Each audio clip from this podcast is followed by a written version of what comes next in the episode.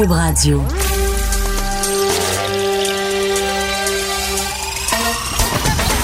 Jean-François Barry. Un été pas comme les autres. Le divertissement radio de vos vacances. Cube Radio. Jean-François Barry. Ben oui, Jean-François Barry, en pleine forme, de bonne humeur, qui s'installe au micro pendant que Justin Trudeau est en train de faire la même chose à son micro. Là, je l'écoute du coin de du coin de l'œil. Euh, vous dire ce qu'il est en train d'annoncer. Dans le fond, c'est un transfert vers les provinces de 19 milliards dans le but d'accommoder pour la réouverture de l'économie, euh, dans le but d'aider aussi, évidemment, euh, avec les mesures sanitaires, etc., etc. c'est une c'est une annonce qui tombe bien pour lui et ça va enlever le focus un petit peu de sur l'argent qu'il a versé à sa famille et tout ça. Donc, 19 milliards. Je sais qu'au début, il y avait comme eu une proposition de 14 milliards. Les provinces trouvaient ça insuffisant. Alors là, c'est un transfert de 19 milliards de dollars. Aussitôt qu'on a plus de détails, on vous fera suivre évidemment cette nouvelle. Nouvelle concernant Martin Carpentier aussi. Euh, il aurait été vu à la Caisse populaire de Saint-Agapi. Euh, sur le coup, là, quand j'ai vu ça, j'ai fait, mon Dieu, mais pourquoi il passait au guichet? Sais, je peux pas croire qu'il a fait ça, mais en fait, non. C'est les caméras de surveillance qui l'auraient filmé. Là, je dis aurait parce que on n'est pas sûr que c'est lui. On a filmé quelqu'un qui dormait à l'extérieur euh, et les caméras de surveillance auraient filmé Martin Carpentier. Martin Carpentier, vous savez, c'est qui là? C'est le, père des euh, deux petites filles euh, qui est toujours en, cavale. Euh, ça a commencé avec un accident de voiture. Finalement, on a retrouvé les fillettes malheureusement décédées et lui, on l'a toujours pas retrouvé. Donc, Martin Carpentier qui aurait été vu à Saint-Agapi. D'ailleurs, la, la SQ a demandé aujourd'hui de vérifier les chalets, les camps de pêche, les tous ceux qui ont une, petite roulotte, parce qu'on sait, là, vous savez ce que c'est en campagne, dans les bois, il y en a beaucoup qui vont avoir des petites caches, juste une petite cache, là, ils vont là une couple de jours par année chasser. Euh, mais des fois, on laisse du matériel un peu là-dedans pour la prochaine fois. Tu sais, rarement, on ramène tout, tout, tout notre stock. Donc, il peut y avoir un petit peu de bouffe, là, ne serait-ce que des, du canage. Il peut y avoir euh, des allumettes, des, des choses comme ça qui permettent à Martin Carpentier, selon les autorités, de survivre. Donc, selon eux, il, est toujours dans le coin, et il, survit grâce à tout ça, puis il demande euh, d'ailleurs aux chasseurs d'aller vérifier leur, euh, leur chalet, d'aller vérifier leur camp, de vérifier aussi les caméras, parce qu'il pourrait avoir le goût, si ça, y a servi pendant 4-5 jours, il pourrait avoir le réflexe de, vouloir refaire euh, le même scénario, donc d'aller chercher de la nourriture pour rester caché. Caché de quoi? honnêtement, on va finir par le poignet. fait je ne sais pas pourquoi il continue de se cacher ainsi. Mais je sais pourquoi, je comprends, mais en même temps, c'est c'est un peu illusoire de penser qu'on le trouvera jamais. Euh, bref, euh, les caméras, les caméras des cacheurs, des, chasseurs, évidemment, euh, pour s'assurer là qu'on qu'on l'ait pas vu passer. Qu'est-ce qui est, tu sais, qu'il y a quoi maintenant sur le dos Ça pourrait nous en dire, ça pourrait nous en dire davantage. On va en reparler un petit peu plus tard, tantôt, à l'émission avec notre collègue là, qui est toujours là à 16 h notre collègue du journal de Montréal et de Québécois, Jean-Louis Fortin. autre nouvelle, cette fois-là sur le web. J'allais faire un petit tour sur le web. Il y a, il y a comme trois gros mouvements présentement. Euh, je sais pas si c'est parce que les gens ont moins de choses à faire, on est en vacances, mais il semble qu'il y a beaucoup de choses qui se promènent sur le web. Il y a trois pétitions. La première, c'est pour Marie-Pierre Morin. Les gens qui trouvent qu'elle paye assez cher et euh, trop cher, en fait, euh, puis que, qui, veulent la soutenir. Et je vous en parle, en fait, vous faites votre, votre propre idée parce que c'est tellement un dossier qui qui est chaud, un dossier qui, qui, est, qui est pas simple, parce qu'on là, on parle euh, d'attouchement, d'agression, de comportement, de viol. On met tout ça ensemble, ça soulève tout un débat, puis il faut jamais oublier les victimes là-dedans.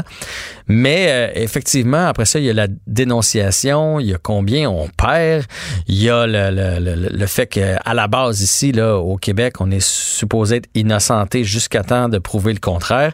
Et je vous en parle surtout parce que moi, ce que j'ai remarqué, c'est que c'est beaucoup signé et beaucoup partagé par des femmes. Et c'est là où je suis surpris. Donc, les femmes elles-mêmes qui viennent à la défense de Marie-Pierre Morin, euh, ça circule énormément sur le web présentement. Il y a aussi le mouvement anti-masque, là, des pétitions euh, pour, euh, pour le fait de ne pas porter le masque. Il y en a même là, qui veulent partir des mouvements comme quoi samedi, on s'en va tout d'un commerce, puis on fout la, la pagaille dans les commerces du Québec. et il y a le mouvement anti-anti-masque. Donc, si t'es pour, si t'es contre le port du masque, désabonne-toi de mon compte ou je te désabonne. Fait qu'il y a le anti-masque et le anti-anti-masque qui circulent présentement sur le web. Pour ceux qui sont anti-masque, et moi je leur ai dit, à chaque fois que je parle du masque, je suis pas le plus chaud à l'idée. On avait réussi à me convaincre du contraire. Je trouve que les gens qui portent le masque le portent mal la plupart du temps, se touchent dans le visage. Je ne sais pas si c'est la solution, mais je vais respecter les consignes et tout d'un coup que c'est la solution, hein? Pourquoi pas? Prendre la chance de le porter et de ne pas voir son économie fermée à nouveau. Si ça peut vous convaincre, il y a une semaine, on était à 60, 70 cas à peu près au Québec. On est rendu à 142 nouveaux cas aujourd'hui. Donc oui, il y a une recrudescence. Euh, neuf nouveaux décès. Euh, la bonne nouvelle, c'est que malgré tout, il y a quand même 20 personnes de moins qui sont euh, présentement hospitalisées euh, aux soins intensifs et 8 tout simplement dans les hôpitaux. Il y en a 8 de moins. Donc, donc là, de ce qu'on peut comprendre, c'est qu'effectivement, c'est des gens un peu plus jeunes qui l'ont attrapé dans les bars et tout ça et n'ont pas besoin de visiter les hôpitaux. Donc ça, c'est une, c'est une bonne nouvelle qui est rassurante, mettons, pour l'automne et pour la possible deuxième vague qui, qui pourrait s'en venir cet automne. Cinq nouvelles cliniques sans rendez-vous sont offertes à la population montréalaise à partir de ce, jeudi, donc à partir d'aujourd'hui, ce qui amène le chiffre à 8. On était dû pour le faire parce que franchement, attendre 5 heures, ça, ça donne le goût de ne pas y aller. Ceux qui sont pas convaincus puis qui ont envie d'aller faire du grabuge un peu partout là, avec le masque en fin de semaine, je vous euh, donne l'histoire d'un gars en Ontario, un homme de 73 ans, qui s'est pointé dans un supermarché. Euh, la personne à l'accueil lui a dit qu'il devait porter le masque et là, il s'est fâché et il y a eu une altercation. Il a violenté la personne euh, dans l'entrée. On dit qu'il y avait un comportement euh, louche. Et là, il est dans sa voiture, qui se conduisait tout croche. Les policiers l'ont suivi un peu, l'ont pas interpellé. Finalement, ils ont été appelés un peu plus tard sur un autre cas et il y avait le même monsieur sur place. Malheureusement, il y avait des armes en jeu, il y avait une altercation et les policiers ont dû ouvrir le feu. Ils ont tué cet homme de 73 ans. Et ce que l'on raconte là, au supermarché, c'est s'il avait, accepté de porter le masque ou s'il n'y avait pas eu la consigne du masque, tout ça ne serait pas arrivé. Les employés qui sont euh, traumatisés. Fait que, de grâce, en fin de semaine, on veut pas de débordement. On est tous ensemble dans cette histoire-là. Là. Tout, tous les Québécois. C'est une société, là, on est ensemble. Euh, histoire intéressante toujours sur le masque qui prouve son efficacité. Il y a deux coiffeuses du Missouri qui, euh, qui ont travaillé en ayant la COVID. Ils ne savaient pas, ils ont travaillé, ils ont eu 140 clients cette semaine-là plus euh, leurs collègues de travail. Les deux portaient le masque, les deux avaient les plexiglas, les deux ont fait bien attention à se laver les mains, à, utiliser toutes les, les, mesures sanitaires nécessaires. Alors, elles ont vu 140 clients.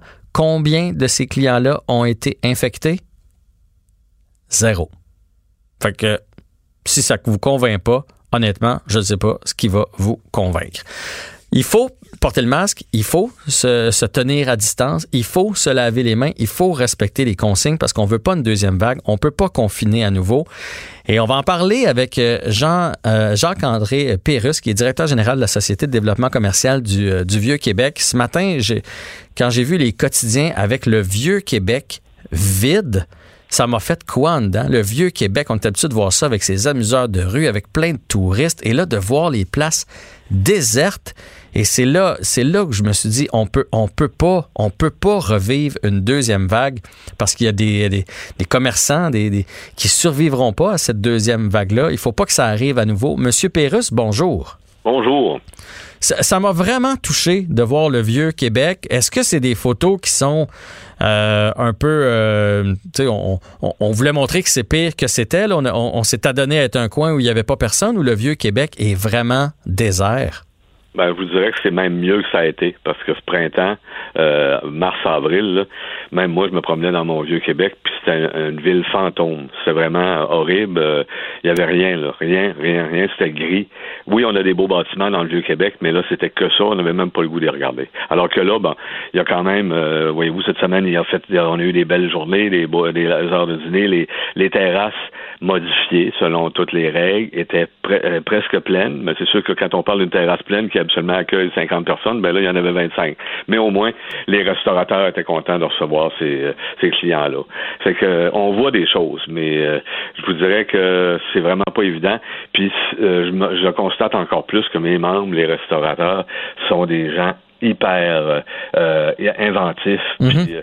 Il y en a qui me disent, écoute, euh, Jacques-André, euh, ça fait 35 ans que je suis dans la restauration. Il y en a même un qui m'a dit, écoute, j'ai euh, deux divorces dans ce restaurant-là. Il dit, je lâcherai pas à cause d'un maudit virus. Fait que ils, se battent, puis ils savent très bien que les mois qui sont passés, c'est fini. Euh, il faut, faut même plus en parler. Puis ils savent très bien que les mois qui s'en viennent euh, seront pas évidents non plus, parce que il y en a qui, pour plusieurs, puis ça c'est pas juste dans le Vieux-Québec, c'est dans bien d'autres régions, euh, les mois d'été sont les mois qui règlent tout euh, euh, au niveau des dépenses. Oui, oui, oui. C'est comme des petits écureuils, les restaurateurs là, dans des places commerciales, ben, pas touristiques en fait, comme le Vieux-Québec. Donc, ils magasin, ils travaillent des heures de fou pendant l'été pour être capables de passer le reste de l'année. C'est ça. Puis, tu sais, nous, en plus, bon, c'est sûr que le Vieux-Québec, on a aussi, bon, toute euh, cette vague-là, les touristes de l'été, mais en plus, il n'y a aucune croisière cette année, alors qu'on hmm. reçoit, euh, il y a des, euh, des, fins de semaine pendant octobre, septembre, octobre, qui débarquent 20 000 croisiéristes dans une journée, là, qui sont là juste pour la journée ou pour un, transfert ou de quoi de même. Et ça, ben, ils, remplissent les terrasses, ils remplissent les galeries d'art, ils vont dans les magasins pour acheter un souvenir du Québec, du Canada. fait que ça aussi, on a zéro, là. Ça veut dire qu'il y a des quartiers qui ne recevront aucun, aucun euh, visiteur pendant l'année, pendant l'été et l'automne. Ben, les croisières, mais juste les touristes, là, je veux dire, faut faut avoir été dans le Vieux-Québec dans les dernières années pour constater le nombre d'Asiatiques, le nombre d'Européens. il, y a, des gens de partout. Là, je ne sais pas combien il y a de Québécois qui visitent, mais il y a au moins la moitié que c'est des touristes d'étrangers. Fait que là, on les a pas, ces touristes-là. Fait que c'est une ben, grosse, grosse perte. Euh, c'est là-dessus d'abord qu'on se base aussi, nous. Puis moi, ça fait plusieurs euh, plusieurs, années. Moi, j'ai vécu dans, le Vieux-Québec à une autre période, à une autre époque où il y avait autant de citoyens, de résidents que de touristes. Fait donc, c'était très animé, puis euh, c'était le nightlife de Québec à l'époque. C'est plus le cas. Et moi, je disais à mes membres, euh, attention, vous êtes vraiment 100% touristique. jamais j'aurais pensé qu'il arriverait de quoi d'aussi grave que ça. Je pensais plus à une grève au niveau des croisières. Je me dirais, ça a enlevé du monde. Mm-hmm. Mais là, c'est vraiment le cas. Là. Et là, présentement, puis c'est pour ça, c'est que la campagne qu'on a montée, et moi, c'est un peu ça. C'est euh, soit touriste dans ton vieux Québec pendant qu'ils n'y sont pas. Parce que les commentaires qu'on avait de, de même québécois de, la capitale nationale, on va pas dans le vieux, il n'y a pas de stationnement, on n'est même pas capable de marcher ces trottoirs, il y a trop de monde, on va aller dans un restaurant, on n'a jamais de place. Fait que là, on défait tout ça. On leur dit, regardez, c'est le temps de venir, ils sont pas là. Il y a des stationnements partout. Euh, le restaurant que ça fait 20 ans que vous pensez pouvoir y aller, ben là, regarde, ils, vous attendent à bras ouverts. Fait que c'est de cette façon-là qu'on travaille un peu. Puis, mais comme je vous dis, c'est les, les, les, restaurateurs sont euh, inventifs, sont joyeux d'accueillir le monde. Euh, c'est pas la même chose, et ça, c'est aussi. Le Vieux-Québec est reconnu pour ses multiples petites auberges charmantes euh, ou ses gros hôtels comme le Château Frontenac. Mais quand on regarde juste le Château Frontenac, ils ont congédié 450 euh, employés sur 500 quelques. Euh, fait que ça, c'est pas drôle. Tous les hôtels roulent avec le, le soit le, le, le staff euh, minimal minimal, puis ou les cadres souvent. Mm. Puis aussi, ben, j'ai quand même des auberges qui, qui ne réouvriront pas parce que c'était déjà dur euh, avant que COVID à cause de manque de personnel. Ben là, c'est plus le manque de personnel, c'est le manque de touristes. C'est le manque de fait que des réservations. Puis on l'entend, puis on le sait très bien aussi que euh, toutes les régions, on voit les vacances de la construction arriver, puis euh, j'écoutais encore ce midi, pour beaucoup, ils disent Hop, on va rester chez nous, j'ai une job dessus, j'ai on s'est acheté une piscine, on s'est acheté un spa. Fait que même là, les gens et même euh, les, les, régions, euh, toutes les régions travaillent de cette façon-là. Ils vont dire aux gens revisitez votre coin de pays, revisitez votre lac Saint-Jean, votre Bas-Saint-Laurent. Euh, c'est que pendant un, pendant un bout de temps, on pensait pas de n'avoir de vacances. Fait qu'effectivement, on s'est équipé dans notre cours. Là. Moi, j'ai fait pareil. On s'est dit, bon, on va être dans notre cours tout l'été. Puis là, finalement, on peut prendre des vacances. Mais avez-vous l'impression, puis là, je, un matin, je me suis trouvé stupide, mais j'ai l'impression que dans ma famille, dans mon entourage, les gens ont décidé d'aller en région éloigné parce qu'on dirait qu'il n'y a pas de microbes. On a associé un peu les grandes villes comme Montréal à Québec. Fait que si on veut pas aller à Montréal parce qu'il y a trop de monde, on dirait qu'on se dit on ira pas non plus à Québec. Et pourtant, vous avez eu beaucoup moins de cas. Là. Ah oui. Ben là, je vous dirais que présentement, depuis les deux, trois semaines, les dernières semaines, on a quand même ben, pas beaucoup de touristes, mais on a des touristes. Et majoritairement, c'est des touristes qui viennent de l'Ontario, de Toronto. Euh, et oui, euh, de Montréal. J'ai rencontré plusieurs personnes qui me disent Ah, moi j'ai pris euh, une semaine de vacances avec ma chum, on est, elle vient me rejoindre, pour on passe la semaine dans le vieux, parce que déjà ils trouvent ça moins pire justement. Puis ça, c'est mm. des gens qui restent sur le plateau, entre autres, qui disaient c'est pas vivable sur le plateau. tout le monde a peur, tout le monde se regarde avec. bon, fait que c'est sûr que c'est moins pire un peu. et c'est là-dessus que l'Office de tourisme de Québec s'est basé, d'aller chercher vers l'ouest. Alors c'est sûr que l'est va pas va pas nous amener du monde. Même moi, je viens de, je viens d'une région de, de, l'Est euh, du Québec, puis euh, si je pouvais y retourner, j'irais 100 000 à l'heure, les grands espaces, puis c'est sûr qu'on a moins de crainte. Mais même là, en plus, avec les frontières, avec les, les, les, provinces maritimes ne sont pas réouvertes aux touristes. Ben non, je sais d'un de, côté comme de l'autre. Ça veut dire que euh, les gens qui, qui viennent du Nouveau-Brunswick, pas loin, euh, qui pensaient venir faire un tour à Québec, ils peuvent même pas passer pour l'instant. Euh, où ils vont devoir faire une quarantaine. Oui, ils peuvent passer. Moi, mes beaux-parents sont là-bas, euh, à Edmundston, au Nouveau-Brunswick. Ils peuvent venir, comme ils pourraient venir nous visiter, mais après ça, quand ils retournent, c'est 14 jours en quarantaine. Fait que c'est, cher payé pour le 4 jours de vacances à Québec. Là. Exactement. Fait que tout ça fait que puis c'est un peu la même chose en Ontario. Tout le monde se guette. Puis fait que c'est pas. non, non, c'est pas évident. c'est sûr que bon, on ne se fera pas de cachette, puis c'était très bien écrit dans l'article aussi. Le vieux Québec est s'est élevé sur une monoculture pendant des années, le tourisme, puis avec raison. Euh, c'est une ville, un patrimoine UNESCO. Euh, les gens viennent que pour l'architecture, euh, les, les, bâtiments, que pour l'histoire, que pour. Fait que ça, on a tout le temps roulé avec ça. Et mais ça s'est bâti aussi. Il y a énormément de boutiques de souvenirs de, de, de, artisanales, les produits faits du Québec, du Canada, qui intéressent beaucoup les touristes. Mais là, je m'excuse, mais c'est pas moi qui va aller m'acheter nécessairement du sucre avec Canada écrit dessus. Non, ça, euh, ça c'est certain. Petite euh, euh, minuscule sculpture en pierre de savon. On a déjà tout eu ça, puis bon, fait que c'est pas nous qui allons acheter ça, c'est pas les Québécois non plus. Donc il faut les, là on, monte des forfaits. et même moi, je suis en train de, on a, on a préparé un forfait. vous avez, vous aviez toujours rêvé de faire votre nuit de noces au château Frontenac, mais voici, on vous l'offre. Mais maintenant, vous avez des enfants, on a une gardienne, ils vont garder vos enfants vous allez aller sortir, passer une, belle soirée dans le Vieux-Québec. On s'occupe de ça, on vous package ça à euh, le moitié prix.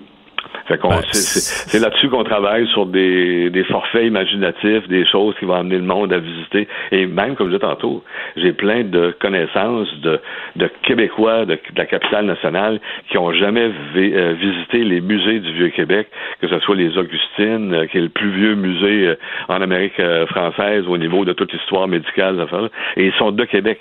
Oui, mais je, comprends super bien votre appel, puis j'espère que la communauté en général, on va, on va l'entendre. Je veux dire, Québec, c'est pas loin, là, c'est central. Euh, c'est facile de partir là pour une fin de semaine, d'aller faire un petit séjour pendant les vacances de la construction. Puis je m'étais moi-même passé la réflexion. Il y a 4-5 ans, on est allé coucher au Château Frontenac en famille. Ben, j'ai dit à ma on, irait dans un autre pays. On voudrait ah coucher là. On l'a à côté. On le fait pas. Fait que là, c'est le temps. Visiter Québec, encourager les gens de là-bas, les restaurateurs. Tout est ouvert. C'est pas placardé. On va vous accueillir les, les bras ouverts. Puis ça quand on parle d'économie locale, là, ben, Québec fait partie de l'économie locale. Puis regardez, si vous voulez savoir ce que je fais demain dimanche, on a des équipes de bénévoles, on est dans le vieux, on va distribuer des masques pour ceux qui en ont pas. Fait qu'on va, on va être là, on va leur donner des masques en plus. Fait ben- qu'on leur dit, regarde, vous n'avez pas, vous avez oublié le vôtre ou vous ne pensiez pas emporter, ben, si vous voulez rentrer dans les commerces, voici, on vous en donne un.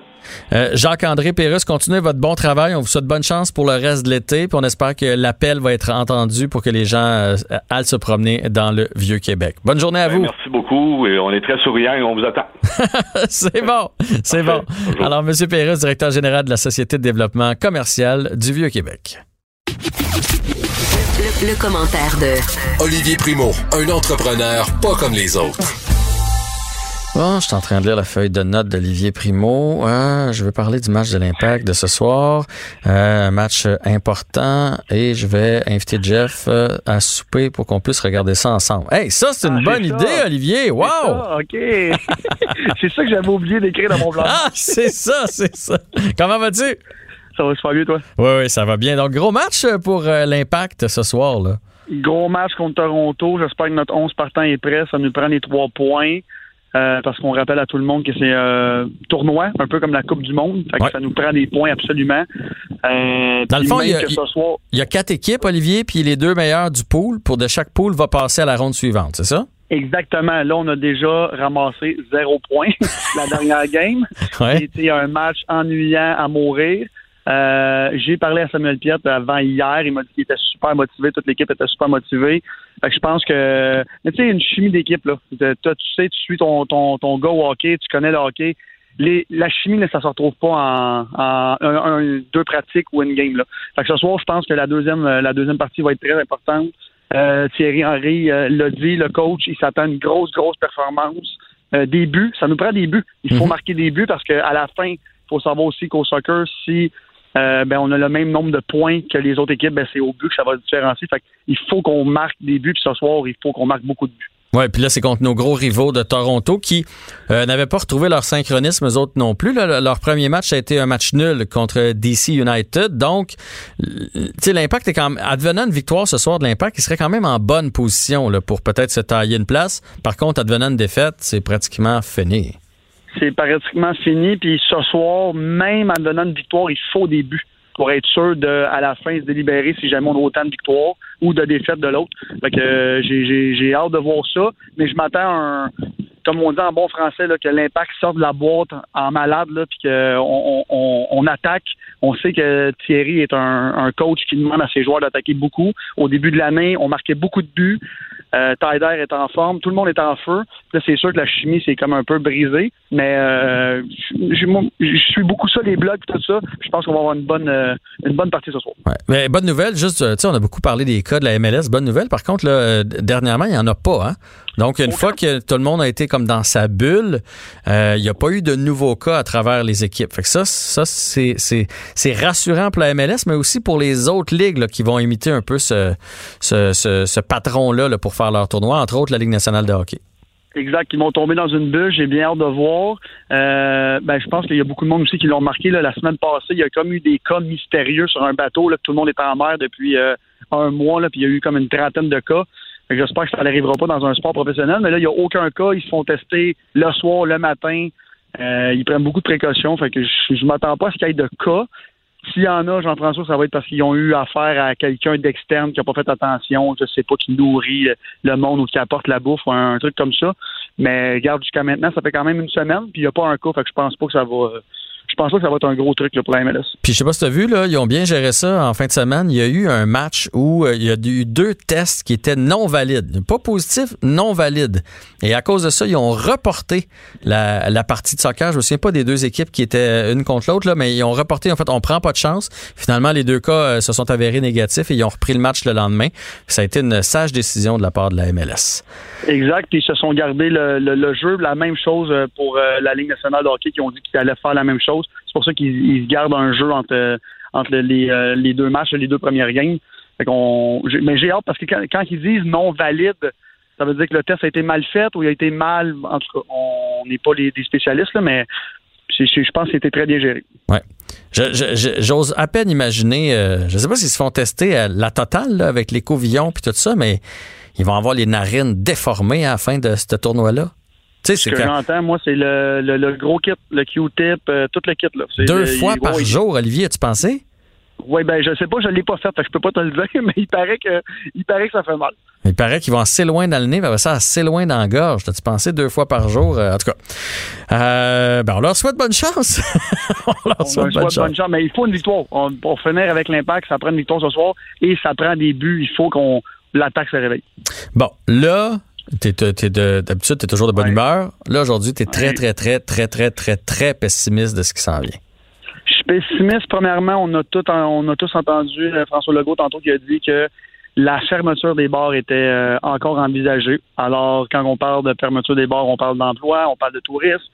Euh, je voulais parler un peu de tourisme parce qu'on dirait que le monde n'y réalise pas en ce moment ce qui se passe, puis à quel point ça va faire mal euh, euh, aux, touristes au Québec, tout ça. Mhm. On le voit pas à court terme comme ça, mais là, on a commencé à en entendre parler. J'ai entendu ton entrevue juste avant. Euh, la ville de Québec est déserte en ce moment. Le centre-ville de Montréal est, désert aussi. Les touristes par année, hors Canada, bien sûr, hors Québec, excusez-moi, c'est 5,9 milliards par année de retombées économiques. Et des États-Unis qui viennent visiter le Québec, c'est 4 milliards de dollars. Là, c'est complètement fou. des fois, le, le monde est pas au courant de, du genre d'argent qu'on parle en retombée économique. Je comprends que c'est pas ça qui fait vivre la province, mais c'est quand même énorme, énorme. Puis je voulais passer une petite liste de statistiques avec toi que j'ai retrouvé tantôt. Euh, ben, ça fait pas longtemps que ça a sorti. Là. Pour le mois de mai, mm-hmm. euh, on va parler mois de mai cette année comparativement au mois de mai l'année passée.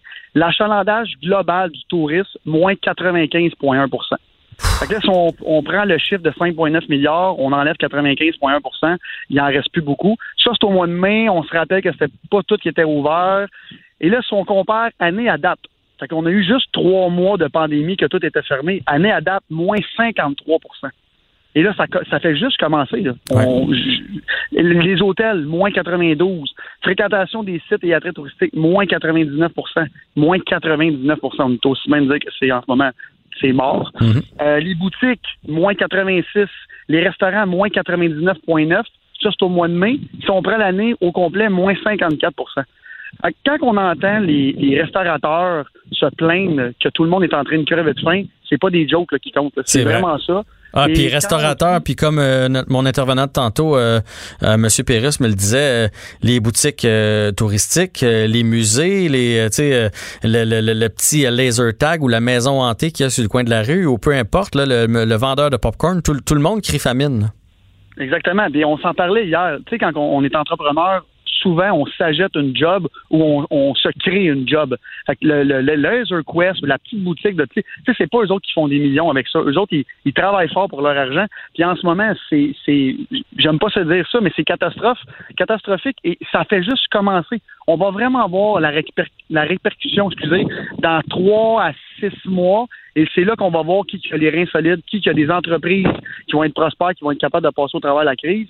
Euh, si tu regardes en Chine, je regardais, je lisais un, un, reportage euh, d'un entrepreneur québécois qui a une des usines là-bas. Ça a reparti juste à 50% Ça fait déjà sept mois, eux autres, que c'est commencé. Fait tu sais, c'est pas vrai que ça repart à 100% Oui, il y a des belles histoires, il y a des restaurants qui marchent au fond, au fond. Mais tu sais, si tu prends l'hôtellerie, Jean-François, en ce moment, on est à 7% d'occupation. L'année passée, 91 c'est on, on rit plus là, c'est plus drôle. Fait Québec est une ville tellement touristique pour ça Imaginez, là, tu parlais du château, 7% Je sais pas c'est quoi les chiffres du château, mais ben, en général, c'est ça. Ce qu'il nous disait tantôt, M. Pérus, c'est qu'ils sont passés de 500 employés à 450. Là. Fait que ça te donne une idée de, de, de, la drop dans la demande. Mais j'ai une, question. Euh, est-ce que tu crois que, parce que là, les Québécois, d'habitude, on va dépenser nous aussi à l'étranger. Là, on reste ici. Est-ce qu'on jusqu'à quel point on peut compenser le 5,9 milliards qui est dépensé euh, par des gens de l'étranger? On va en dépenser quand même un peu d'argent dans notre Québec. Tu as raison, mais je pense pas qu'on va en dépenser tant que ça parce que, comme tu disais tantôt, euh, tout le monde a eu tellement peur au début qu'ils se sont dit, bon, je vais refaire ma cour. Euh, je vais m'acheter un VR, peu importe. Un bateau. un bateau, puis je vais donner un exemple. J'ai un ami qui a qui a un magasin de piscine à Laval il fait ses ventes, il a fait ses ventes en deux mois de deux ans. Oubliez ça, acheter une piscine en ce moment, il n'y en a pas, ils n'ont plus d'installateurs, ils n'ont plus d'inventaire, ils n'ont plus rien. Avec le monde qui dépensait des dizaines de milliers de dollars dans leurs vacances ou des milliers de dollars, mais ont décidé de mettre ça sur leur cours cette année. Où est-ce qu'ils vont aller dépenser cet argent-là? J'en ai aucune idée parce que quand tu l'as dépensé dans ta cour ou en Italie ou en Floride, tu l'as dépensé ton argent, tu n'en as pas plus. Hmm. Surtout pas en ce moment. Là. Non, puis je vais prendre le, je vais prendre l'exemple. Euh, moi, ma famille arrive euh, de la Gaspésie. Ma soeur était là avec mes parents. Mais c'est sûr que quand on, c'est, ça, ça peut être là niaiseux, mais quand tu es dans ton Québec, euh, là, ils sont partis avec euh, leur roulotte. Tu fais quand même attention à, tes dépenses. Tu te fais ta petite bouffe. On dirait que quand tu es dans un autre pays, ça, te monte à la tête, puis tu as la dépense plus facile. Tu sais, ah, la, grosse terrasse, je vais aller manger là. Ah ouais, let's go, on y va. Alors que, que je suis pas certain qu'on, a le cœur à la fête à ce point-là, ici, entre Québécois, dans nos restaurants et nos institutions québécoises.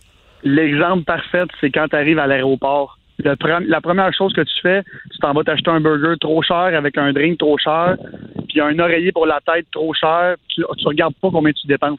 Quand tu restes au Québec, puis tu t'en vas dans Charlevoix ou peu importe, tu comptes tes dépenses parce que pour toi, oui, tu es en vacances, mais tu pas en voyage, tu es en vacances. C'est très, très différent. Je le vois, moi, quand le monde vient au Beach Club en vacances, mhm. euh, pendant deux, trois jours dans la région, puis ils arrêtent chez nous, ils ont quand même un budget. Quand je vois des, des touristes étrangers arriver pour deux semaines, et ils arrêtent par chez nous, eux autres, la dépense, ils la comptent pas. Ils sont en voyage, puis ils se disent, bon, ben regarde, quand on va revenir, on va mettre ça sur la carte, puis on va le payer. Comme presque tout le monde qui va en voyage. on a tout le temps un peu d'excès. Tu vas dans un tout inclus, puis ça, ça finit toujours parce que tu achètes une excursion, euh, tu t'en vas euh, en quatre roues, peu importe. Ouais. Puis là, tu arrives, ah, ça m'a coûté 500 pièces de plus. Je pense pas que le monde va faire ça cette Bon, ben, ben, moi, c'est ce que je suis d'accord avec toi, c'est ce que je pense. On va avoir les impacts de ça, puis on va subir les contre-coups jusqu'en 2021, puis si c'est pas 2022, là, avant que tout soit reparti. Fait que c'est, c'est pas rassurant, mais. non, non, mais je pense qu'il faut encourager le local. Puis tu viens de le dire, là, puis le, le, le, le, monsieur avant toi qui. Euh, monsieur. Avant moi qui parlait, mais excusez, euh, monsieur Pérus. c'est un peu un appel du cœur, c'est un cri du cœur, venez nous encourager parce que ça va mal. Que, moi, quand je dis des chiffres des négatifs comme ça, c'est pour dire à tout le monde, encouragez le local, allez voyager un peu, payez-vous une chambre d'hôtel, allez encourager vos commerçants locaux parce que ça va très, très mal. Oui, oui, puis il avait quand même raison. Tu sais, je sais qu'il faisait un pitch de vente jusqu'à un certain point, puis c'est normal, c'est son travail, mais c'est vrai que des fois, tu, passes dans le Vieux-Québec, tu fais hey, la place là, là sa terrasse là, au deuxième étage, là, j'aimerais tout ça pouvoir manger là? Ben là, elle est libre cette année. Là. Fait que si vous avez un peu de sous vous avez du temps, là, ben allez-y, Christy, c'est votre temps. Là. Ça sera pas un touriste euh, russe ou euh, euh, quelqu'un qui vient de la Belgique qui va l'avoir la place, ça va être vous autres. Fait que pourquoi pas se payer la traite si vous avez les moyens, bien sûr, puis encourager le local. Exactement. Fait que j'encourage tout le monde à encourager le local. Puis à soir, on encourage l'impact, puis on s'en reparle demain. Parfait, à demain. Salut. Olivier Primo sur les ondes de Cube.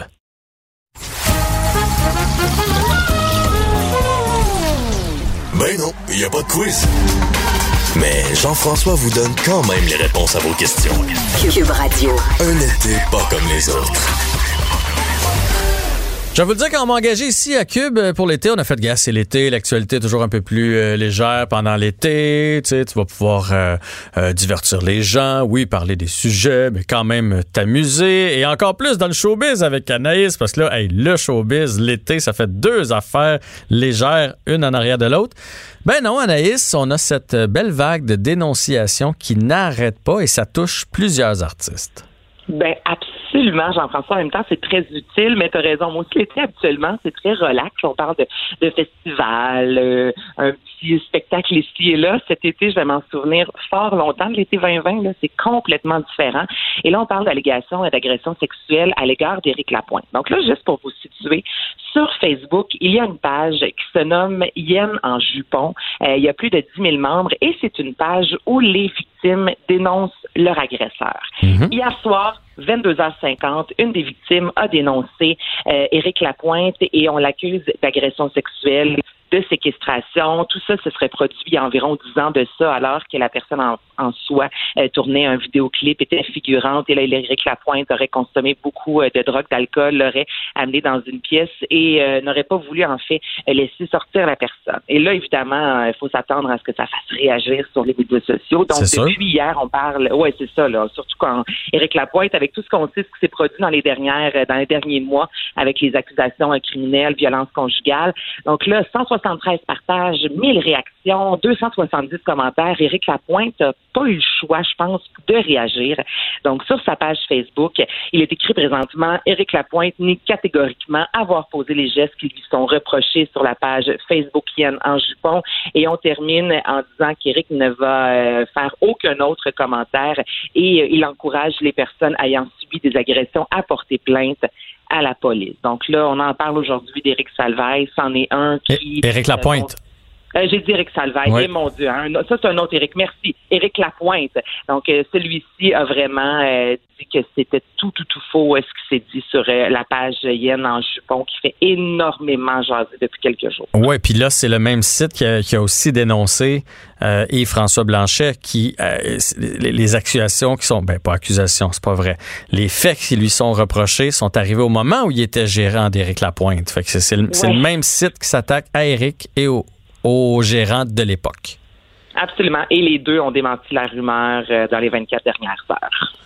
Bon, ben, euh, en tout cas, ça, va être à suivre. On ne parle que de ça euh, dans les médias, même dans nos soupers d'amis ou en famille. Là, c'est la vague de dénonciation. tout le monde a son opinion là-dessus. Puis la bonne nouvelle, c'est que je pense que ça va faire changer les choses les mœurs, première des choses, et le système de justice pour qu'on finisse par emboîter le, le, vrai chemin, disons ça comme ça, là, pour, euh, pour pas qu'on se fasse justice nous-mêmes. Euh, si, je pense que si on simplifie la machine et que les victimes ont l'impression qu'elles vont être entendues, elles vont aller dénoncer euh, aux policiers puis se rendre en cours par la suite. Je parlais d'ailleurs, Anaïs, en début d'émission, d'une vague là, pour Marie-Pierre Morin, en fait, comme quoi c'est mhm. assez, là, elle a assez payé, puis arrêtons de s'acharner sur elle. Et je disais que la plupart des gens que j'ai vus sur Facebook partager ça et demander qu'on signe la pétition, c'était des femmes, à ma grande surprise. Ben, les femmes, les, les gens aiment aussi Marie-Pierre Morin. Comme tu disais à un certain moment, je pense que les gens se sont dit, tu sais, là, ça va faire un peu comme euh, Guillaume Lepage aussi hier, vous l'avez peut-être vu passer sur Twitter, qui a dit, euh, tu sais, l'on punit Marie-Pierre Morin, mais on punit également toute l'équipe, exemple, en retirant la faille de, de Club Illico. Donc là, tu sais, c'est ça. Je pense que Marc-Pierre Morin, là, il n'a plus aucune nomination. Euh, les contrats tombent. Euh, je vois, honnêtement, je vois pas ce qu'on pourrait lui enlever de plus. Donc, je pense que les gens, à un certain moment, se disent écoutez, là, elle a avoué, mais tant aussi longtemps que ce ne sera pas devant la justice, un peu comme là, on suit le procès euh, d'Éric Salvaille, tant aussi longtemps que c'est pas tombé à un certain moment, ben il faut laisser la loi faire, puis on je pense que les gens commencent même à la prendre en pitié un oui, peu. Oui, c'est en train de se revirer de l'autre de l'autre côté. absolument.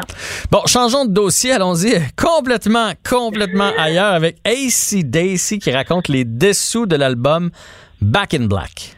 Écoute, est-ce que tu aimes ACDC? Mettons dans ta voiture, il fait soleil, tu t'en vas à Québec sur la 20. Est-ce que tu es toujours à écouter un peu d'ACDC? Oui, ouais, j'en ai un peu, effectivement. Euh, J'aille pas ça une fois de temps en temps. Back à back, à un moment donné, ça, ça vient euh, agressant. Mais j'aime bien ça. Puis je te dirais, dans les vestiaires de hockey, ça joue beaucoup. Ils ont des chansons, là, ça, ça, te, ça te pepe avant d'entrer. Ça, ça fait de toi euh, une machine. Ouais, mais ça pèpe, mais il y a un côté pop, là, au même titre que Kiss. Je suis désolée, là, mais euh, je veux dire, il y a des chansons qui sont vraiment très pop. Donc, ACDC, c'est ça. Euh, certaines chansons que tout le monde connaît, tu mets ça dans un party, justement, ça lève. Et là, ACDC vient de lancer, allez voir ça sur leur page euh, Facebook, une série de vidéos, en fait, qui raconte les dessous de la création de l'album Back in Black.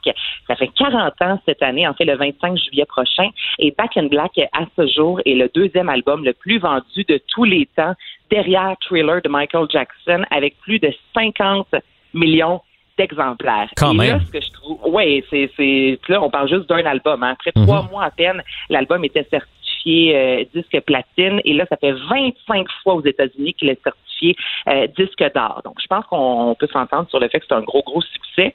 Et je trouve ça cool parce que dans la vidéo, je vais vous faire entendre un court extrait. Les gars, entre autres, parlent un peu des paroles. Et là, on voit au début qu'ils n'étaient pas tous euh, euh, en accord avec comment faire rimer les paroles avec la guitare. Et là, on entend dans l'extrait Brian Johnson, qui est le chanteur et parolier, et Malcolm Young, qui est un des fondateurs et guitaristes. C'est en anglais, mais les deux vraiment se signent sur les paroles. On écoute ça. She kept her motor clean. She was the best damn woman that I ever seen. And when I, and Mutt took him out, he said, "You know, Brian, there's too many words in it."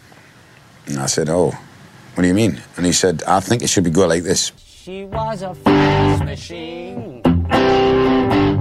She kept her motor clean.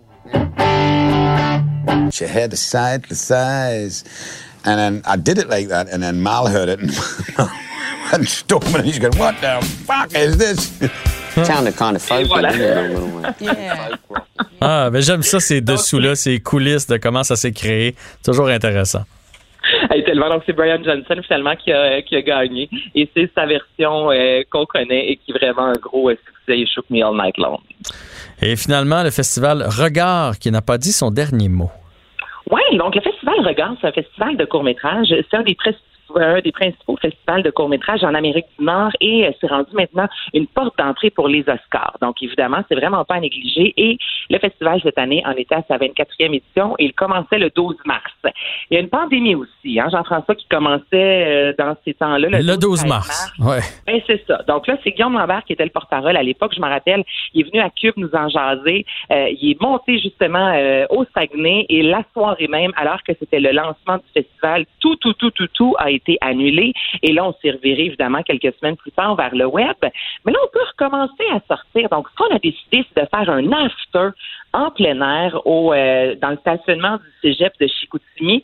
Ça commence ce soir et j'aime l'idée. Donc, pendant quatre jours, les gens vont pouvoir aller dans le stationnement, visionner des courts-métrages. Il y a des euh, thématiques. Donc, ce soir, c'est des courts-métrages à saveur musicale. Euh, vendredi, on est dans la fantaisie samedi des émotions fortes et dimanche c'est familial.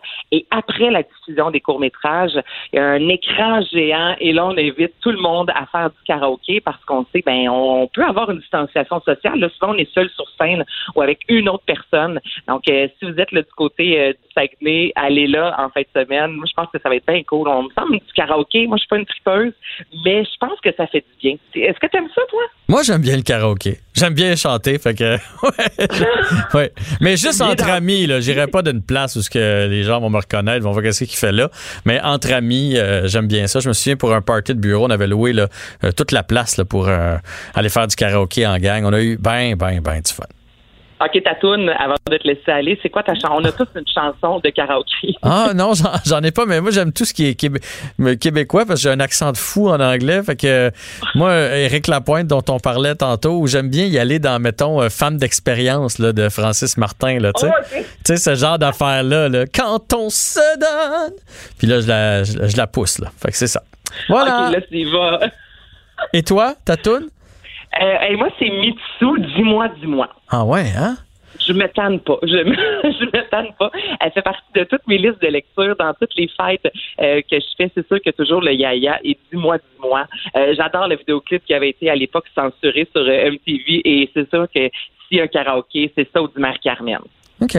Ça, ça se peut qu'on te fasse jouer ça dans les prochaines semaines. On verra. On s'en reparle. Prépare-toi. C'est bon, ça. OK. merci, Anaïs. Bonne journée à toi. Salut, bye. Salut, bye. Jean-François Barry. Pour nous rejoindre en studio, 187 Cube Radio. 1877 827 2346. On va parler un petit peu d'immobilier. On va d'ailleurs euh, dresser un portrait de la situation présentement au Québec. Est-ce que c'est le temps de vendre, c'est le temps d'acheter? Comment ça se passe? Avec Sylvain Poirier, qui est président de l'Association des courtiers hypothécaires du Québec. Mais avant, je veux parler de cette transaction. L'achat de Duproprio par euh, Desjardins. Euh, Duproprio qui s'est promené. À la base, c'était québécois. Ça a été vendu deux fois. Et là, on vient de le racheter, de le ramener ici au Québec. Et dans le fond, la question que j'ai pour M. Poirier, à qui je souhaite la bienvenue dans l'émission. Bonjour, M. Poirier. Bonjour, M. Barry. Moi, je veux m'intéresser au côté, peut-être, peut-être, déloyal de la chose. Parce que je me dis, je me dis, mettons que moi j'hésite entre prendre quelqu'un de chez Remax ou euh, Royal Lepage ou du proprio, puis là que je magasine un peu, puis que le gars du proprio me dit, tu sais que si tu viens avec nous, non seulement tu n'auras pas de commission, mais en plus, après, là, on va te faire un deal sur ton taux d'intérêt, puis on va te faire un deal sur tes assurances. Ça, se pourrait-tu qu'on commence à ça, commence à ressembler à de la convergence, cette affaire-là? Il euh, falloir voir de quelle façon Desjardins va déployer leur offre avec du proprio. Euh, oui, ça, la, façon que vous l'exposez, il y a une manière de le voir comme ça. Oui, ça, pourrait peut-être être ça. Mais il y a l'autre côté aussi dans l'optique d'offrir le choix. Donc, le client, lui, va avoir le choix soit de transiger avec un courtier immobilier. Je prends mon cas à moi, ou même votre cas à vous, là, vous êtes quelqu'un qui est occupé. Je pense pas que vous avez le temps de vous occuper de visiter la propriété avec des clients, de céduler des rendez-vous. Donc, il y a un marché pour le, courtier immobilier qui est en place et qui, est très bien implanté. Du proprio de l'autre sens, lui, c'est le client qui est le, vendeur qui décide peut-être de le vendre par lui-même et de garder, de ne pas payer la commission. Desjardins, d'après moi, dans son c'est une opinion très personnelle au niveau de Desjardins. Euh, Desjardins vont peut-être tenter juste de consolider leur offre de service. Ils ont une force de vente au niveau hypothécaire qui est importante, plus de 300 représentants au Québec. Réseau de succursales qui est étendu à la grandeur de la province. C'est un des plus gros prêteurs, le plus gros prêteur hypothécaire au Québec avec près de 40% du marché. Par contre, la loi interdit de conditionner la vente d'un produit par un cadeau sur un autre. Donc, euh, ils vont devoir faire attention à ça. Ça, c'est réglementé. Par contre, moi, je, on le voyait surtout dans l'approche euh, peut-être coopérative de Desjardins, dans le sens que on met l'argent au service des membres, on va dire, on va expliquer dans la présentation de l'offre. Je vous dis, c'est de l'anticipation. C'est oui, oui, oui, on anticipe, là. On, euh, regarde ce qui pourrait arriver. On regarde ce qui pourrait arriver de, vendre le produit à un, client membre en lui disant ben, regardez, euh, on, met l'argent au service des membres, nous sommes une coopérative, préservez votre patrimoine familial, ne payez pas de commission. C'est peut-être ça. C'est peut-être vers là qu'on s'en va aussi. Hmm. Euh, par contre, euh, c'est certain que depuis hier, puis je le vois sur les réseaux sociaux, je le vois dans ma boîte vocale aussi, les courtiers immobiliers sont déçus, sont fâchés. Ils se disent, on réfère à des journées depuis plusieurs années. Euh, ils viennent d'acheter notre compétiteur. On sait qu'il y a un genre de guerre de bras qui dure depuis plusieurs années entre l'OACQ et du Proprio. Ouais. Euh, c'est là qu'on est présentement. Là. Ouais, ouais. Puis moi, j'ai des amis courtiers, puis je les taquine toujours avec ça parce qu'ils me disent toujours qu'ils sont bien en avant du proprio, mais en même temps, vous êtes toujours en train d'essayer de les descendre, de les poursuivre. Fait qu'ils veulent, veulent pas. Ils vous achalent du proprio. Fait mais, puis je les comprends, puis c'est, c'est, c'est correct qu'il y ait qu'il y a deux offres. Il y, en a, il y en a pour tout le monde. Mais là, je vais prendre plus votre côté à vous, parce que vous, vous êtes du côté des courtiers hypothécaires. Donc, mettons que moi, mettons que moi, je suis un, je suis un courtier euh, immobilier. OK? Puis là, je vends ma maison. Puis là, moi, je dis aux personnes qui viennent d'acheter la maison, euh, vous pourriez aller chez tel, euh, à la Banque Royale, à la Banque de Montréal, chez Multiprêt, peu importe. Je les réfère quelque part. Moi, là, quand je réfère quelqu'un, j'avais une petite ristourne. Hein? C'est bien ça, c'est de même que ça marche. Si je réfère un client, j'ai un, petit, un petit peu d'argent qui me revient. Oui, mais non. OK. Oui, avant, le, avant l'application de la loi 141 au 1er mai de cette année, effectivement, un courtier immobilier avait une rétribution qui provenait d'une institution financière quand il y avait une direction qui était faite vers, vers un prêteur. Il faisait le prêt, il octroyait le prêt hypothécaire à leurs clients. Euh, il recevait un, pourcentage du montant financé. J'ouvre une parenthèse. Le Québec était un des seuls endroits en Amérique où c'est encore toléré et permis. OK. Euh, depuis l'arrivée de la loi 141, le 1er mai euh, dernier, la loi 141 ne permet plus de rétribuer directement un courtier immobilier euh, en référence à une vente directe. Ils peuvent plus rétribuer un courtier immobilier pour une référence d'un client qui est à la finalité que le prêteur ou non octroie le prêt au client. Ils vont donner un petit cadeau au courtier immobilier. Ça veut dire quoi, ça, un petit cadeau? C'est la, façon de C'est une référence en argent. Puis, chaque bannière ont des ententes spécifiques avec les institutions financières qui peuvent varier de, je dirais, de 200 à 500 dollars, disons, ou peut-être parfois plus, qui est en fonction du prix de vente de la propriété. Je veux passer dans les détails de chacune des agences immobilières, parce que chacune des agences ont des ententes spécifiques avec chacun des prêteurs. Donc, on pourrait passer la journée à regarder les ententes de tout le monde. Vous savez, M. Poirier, moi, moi j'ai pas de problème à ce que les gens fassent des sous dans la vie, là, mais on, va appeler un chat un chat. Euh, tu sais, une ristourne ou un petit cadeau, c'est la même affaire, là, OK? C'est la même affaire. Oh oui, c'est certain, ça. Mais, mais, moi, mais moi, mon point, ça veut dire que là, mon conseiller qui m'a vendu ma maison, là, euh, puis qui, qui est pas avec du proprio, il m'enverra pas chez Desjardins. Là. Même s'il pense que c'est la meilleure offre pour moi, il va m'envoyer ailleurs parce que là, il, il va avoir une guerre entre du proprio puis le courtier. Fait qu'il va. Ça, c'est certain. C'est pour ça que euh, j'ai donné plusieurs entrevues depuis, depuis hier. Ce qui risque d'arriver, c'est certain qu'ils vont référer le client, mais le client, c'est toujours lui qui a le dernier choix. Puis, on m'a demandé quel est l'avantage de, de, votre association, de, de, de, vos, de vos membres. C'est certain qu'on s'attend d'avoir peut-être un petit peu plus de références provenant des courtiers immobiliers qui sont un petit peu déçus de, l'achat du proprio par Desjardins. Là.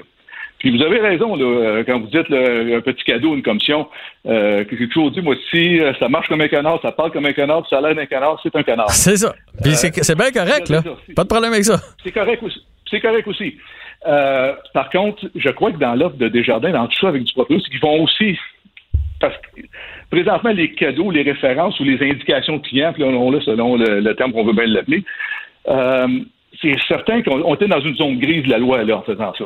Hmm. Donc, c'est certain qu'eux, peut-être, se disent aussi, on sera peut-être obligé de le faire, on a un risque euh, corporatif de perdre des référencements des courtiers immobiliers en contrepartie, on va l'avoir avec euh, l'offre du proprio c'est au moment qu'ils vont déployer l'offre qu'on va savoir vers quelle direction en ligne Desjardins avec ça. Parce que Desjardins ont déjà acheté des compagnies d'assurance dans le passé, il y a plusieurs années, d'assurance vie. Ils ont acheté des compagnies d'assurance générale. Donc, ils, ont, ils, sont en train de se créer un genre d'écosystème aussi. Là. Oui. Mais puis je dis pas que ça va arriver, là, mais mettons que tout regarde pour ça. sais, prenons, moi, mettons, je suis avec Vidéotron, là, puis ils m'ont fait comprendre assez vite que si, bon, j'avais ma télé avec Vidéotron, que si je prenais le câble là-bas, puis mon téléphone de maison, puis que si j'y allais avec mon cellulaire, là, ils me font un petit deal partout, puis finalement, je sauve des sous. C'est facile de penser que Desjardins pourrait dire, regarde, du proprio, là, on va te charger un petit peu moins cher là.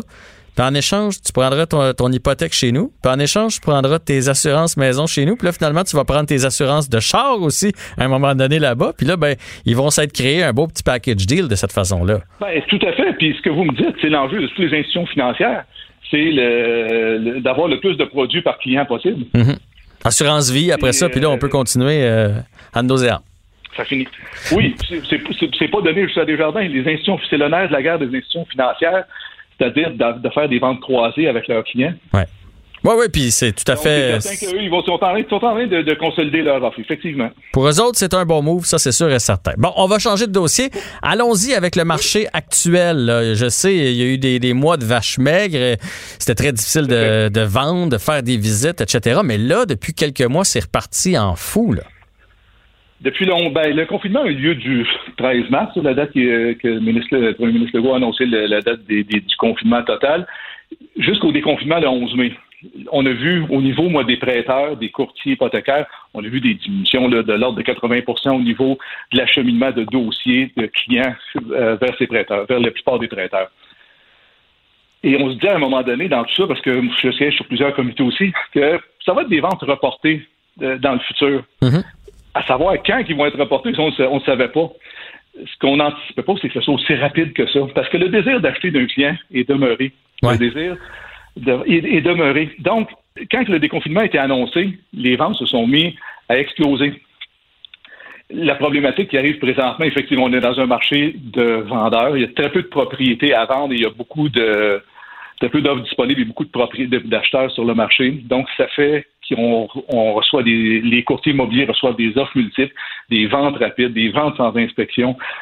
Euh, là, on a un marché qui est en pleine effervescence. Puis, ce qu'on remarque de l'autre côté, c'est qu'il y a très peu d'inventaire sur le marché parce que ceux qui vendent ont peur de ne pas être capables de racheter à un bon prix. Oui, ben oui, oui.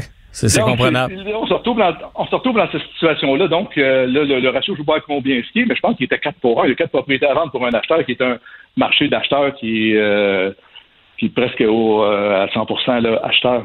Oui, mais évidemment, quand, si tu vends la tienne plus cher, puis il faut que tu te reloges rapidement, il y a des bonnes chances que tu payes l'autre plus cher aussi, puis on ne sait pas si ça va tenir. C'est ça qui fait peur aussi. Ça a toujours été ça, toujours été ça. Vous voyez les finances des gens, là.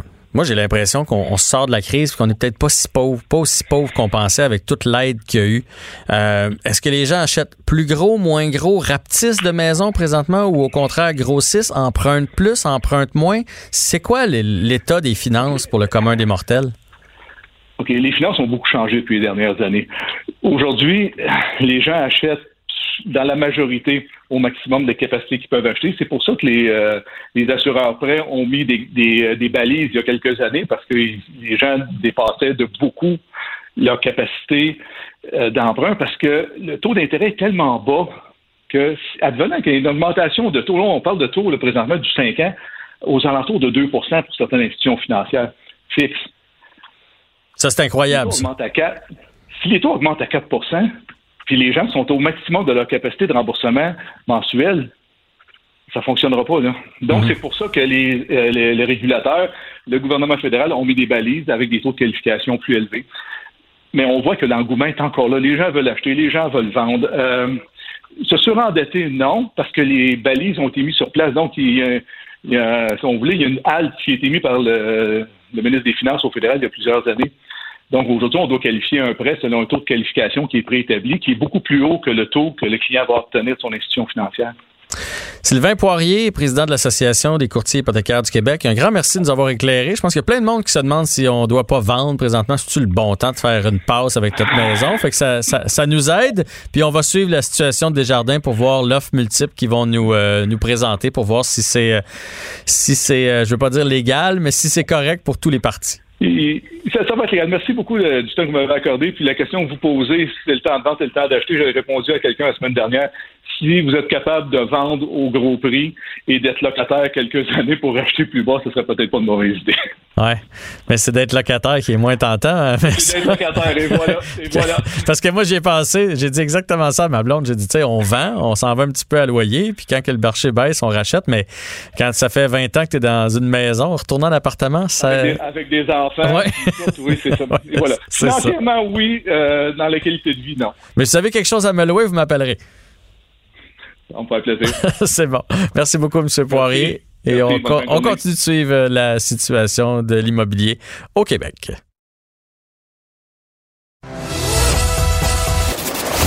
Jean-François Barry. Un retour à la maison aussi rafraîchissant que votre air climatisé dans le tapis. Cube Radio. Un été pas comme les autres. Jean-Louis Fortin, directeur du bureau d'enquête de Québécois, s'amène pour la chronique Crime et Société. Et euh, pendant un certain temps, on a pensé que Martin Carpentier était peut-être mort quelque part dans un champ dans le bois où on le cherche à Saint-Apollinaire. Mais finalement, euh, après 24 à 36 heures sans nouvelles de la part des policiers, aujourd'hui, ça déboule au huitième jour, Jean-François, de la chasse à l'homme pour le localiser. Là. Après, effectivement, moi, j'aurais, j'aurais bien parié qu'il était décédé, mais la SQ nous arrive avec une surprise ce matin qui change là, la donne complètement dans les recherches. C'est-à-dire que là, euh, la porte-parole de la Sûreté ce matin, ce qu'elle expliquait, c'est que euh, ils ont découvert des éléments qui montrent que Martin Carpentier, c'est d'une part, s'est déplacé. Euh, et il aurait donc transité par une roulotte dans le secteur de Saint-Apollinaire, Saint-Agapi, mm-hmm. dans le comté de Lobinière, et qu'il aurait donc dérobé certains éléments dans la roulotte permettant d'assurer sa survie. Là, la, la sûreté précise pas que c'est des vêtements, de la nourriture, de l'eau, et manifestement, on avait un homme, euh, semble-t-il, là, qui cherchait donc à, s'enfuir, à refaire des, des, des, des provisions euh, selon là, des éléments que les enquêteurs euh, avancent. ça, c'est majeur, Jean-François, parce que tu te rappelles, là, hein, je pense c'est hier ou avant-hier dont on en a discuté, on disait bon, le périmètre était étendu à 50 km. À partir du moment où tu as un suspect en fuite qui est mieux équipé, qui a mangé, qui a bu, qui, qui, qui s'est ravitaillé en quelque sorte, là, ton périmètre, euh, ton périmètre de recherche, il devient beaucoup, beaucoup, beaucoup plus grand. Ouais. Euh, donc, ça, c'est, ça, ça, pourrait être une chasse à l'homme, là, euh, partout sur le territoire du Québec. Euh, ceci dit, bon, la, la Sûreté du Québec n'exclut pas que Martin Carpentier soit décédé. C'est une deuxième hypothèse. Mais chose certaine, les policiers pensent qu'il est, ça c'est les mots qu'ils utilisent, démuni. Donc, c'est pas quelqu'un, là, présentement, qui aurait un véhicule, qui serait en parfaite forme. Il survit euh, présentement.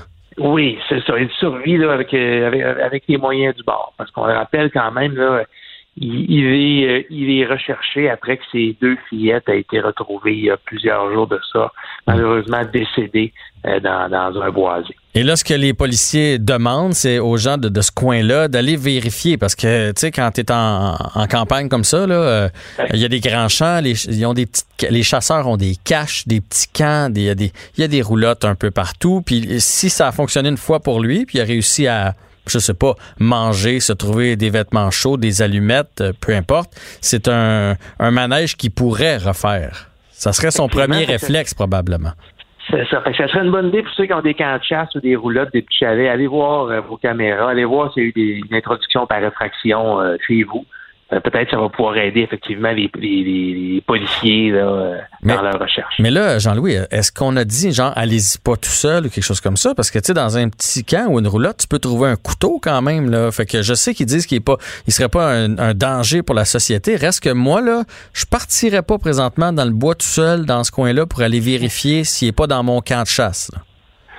Écoute, la, la Sûreté dit qu'ils n'ont pas d'éléments actuellement qui leur laisseraient croire que Martin Carpentier pose un danger. Euh, ça, c'est en, d'autres termes, ce que ça veut dire, c'est qu'on pense pas qu'il est armé. Euh, mais effectivement, euh, la question que tu poses est excellente. Là. c'est un, quelqu'un qui est traqué comme ça. fort probablement qu'il se sait hautement recherché. c'est clair que tu, ne peux pas contrôler comment cette personne-là agit, mais si la, la, la, police demande aux gens donc d'aller dans leur camp, d'aller dans leur chalet pour vérifier, en disant on pense pas qu'il pose un danger, euh, bon, mais euh, je pense qu'il faut, euh, faut suivre cette recommandation-là. les gens peuvent toujours appeler le 911, évidemment, s'ils ont des doutes, s'ils ont des craintes, et la police va se déplacer à ce moment-là. Et là, il aurait aussi été vu, à cette fois-là, à Saint-Agapi, puis là, je dis aurait, parce que c'est une caméra de surveillance qui a filmé quelqu'un, il n'était pas au guichet, rassurez-vous, il n'était pas en train de faire un retrait, là. il était couché, il aurait été couché devant la caisse des jardins effectivement, euh, est-ce qu'il donc euh, se serait rendu là pour potentiellement retirer euh, de l'argent? C'est une hypothèse qui est, qui est, étudiée. moi, je, bon, évidemment que là, les, policiers sont allés sont allés sur place, on, se sont munis des bandes de, vidéosurveillance. Ça va être analysé assez rapidement, mais j'attendrai pas de développement là-dedans à courte échéance parce que c'est une information très, très stratégique. Si on sait qu'il si les policiers le reconnaissent, savent que c'est lui, euh, vont peut-être pas euh, euh, vouloir informer le suspect euh, qui sont sur sa trace dans ce secteur-là.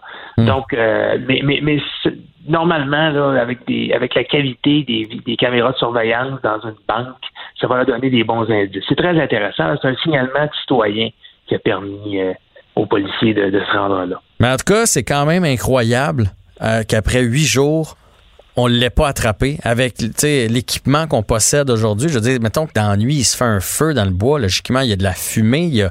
C'est quand, quand même assez incroyable qu'on ne soit pas capable de le trouver faut vraiment que j'aille chercher loin dans ma mémoire pour me rappeler d'un événement euh, qui tient en haleine le Québec comme ça, une chasse à l'homme qui dure aussi longtemps. D'habitude, ça dure quelques heures, 24, 48 heures maximum. Là, huit jours, effectivement, là, euh, c'est assez. Euh, moi, je pense souvent, c'est drôle, je pense souvent, c'est pas drôle, là, mais euh, il me semble que c'est au marathon de Boston qui avait fini par trouver un des, euh, des, des, des, des, coupables, tu sais, dans un bateau en arrière d'une maison. Il s'était réfugié là, en dessous d'une toile, dans le bateau, puis il l'avait trouvé.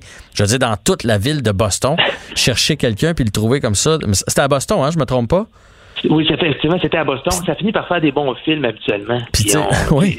C'est une histoire tragique, là. C'est triste il y a deux jeunes filles qui ont perdu la vie malheureusement dans, cette histoire-là.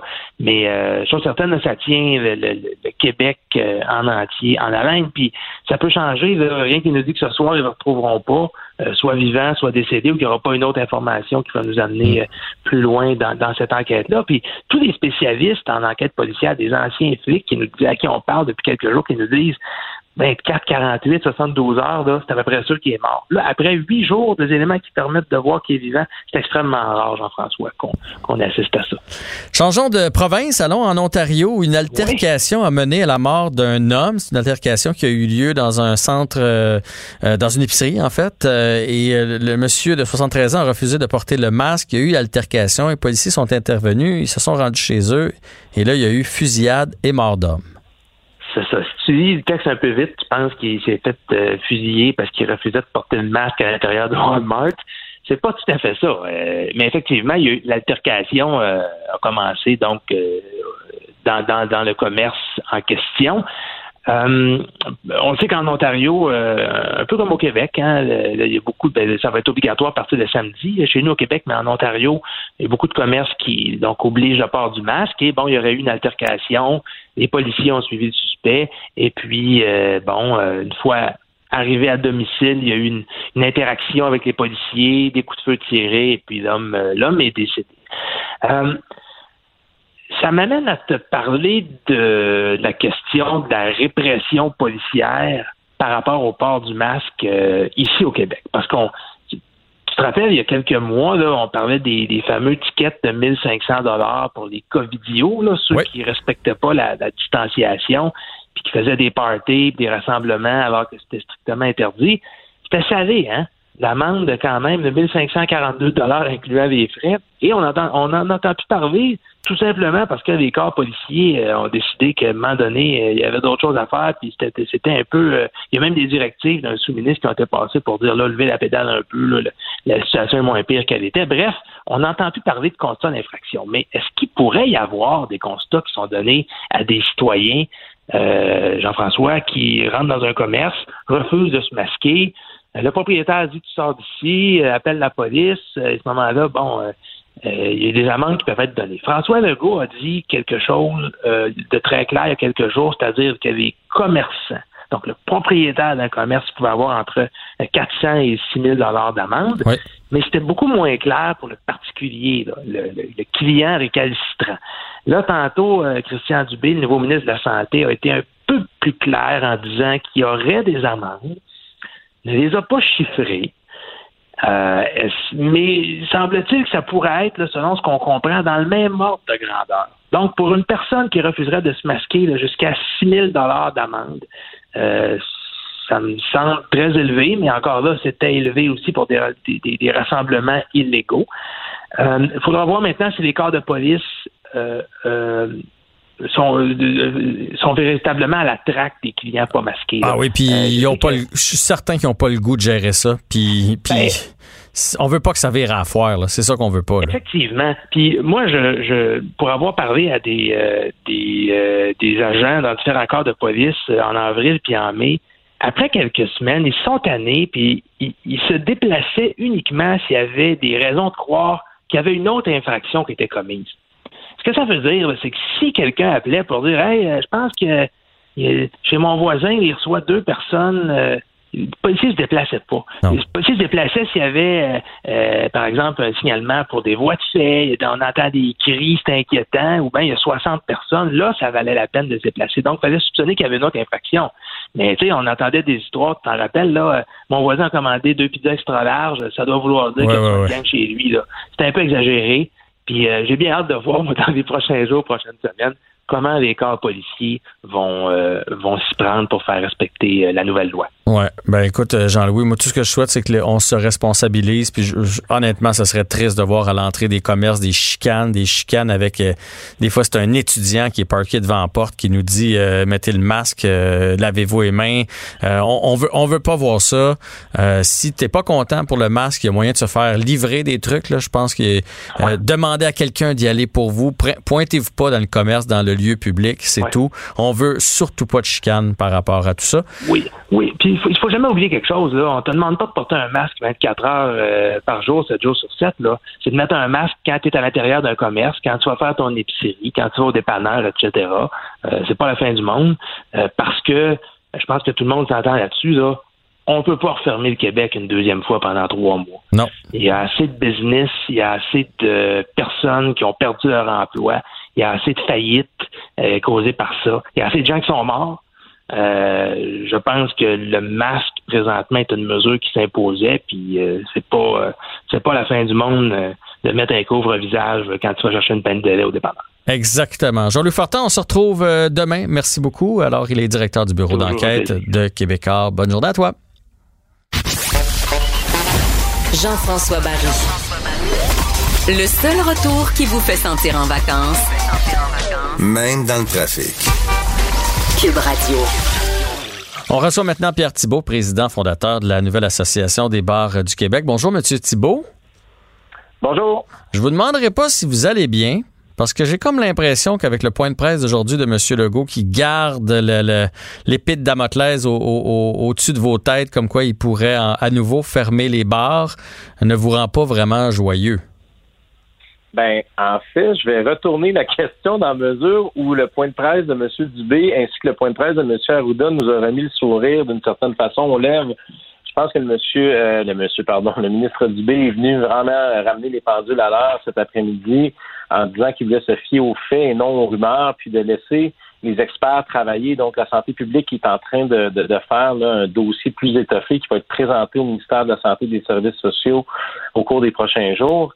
Euh, c'est clair que le message du premier ministre, souvent cette semaine, nous a rabroué et nous a fait un peu perdre espoir d'une mm-hmm. certaine façon avec une, séquence continue de, de, nos bars et de nos établissements qui restent ouverts. De l'autre côté, aujourd'hui, je pense qu'on est mis calme le jeu en expliquant clairement que, euh, d'une part, de fermer les bars puis d'envoyer les gens dans des parties privées serait pas la solution. Ça, serait, ça s'appelle déplacer un problème, selon les dires du docteur Arruda.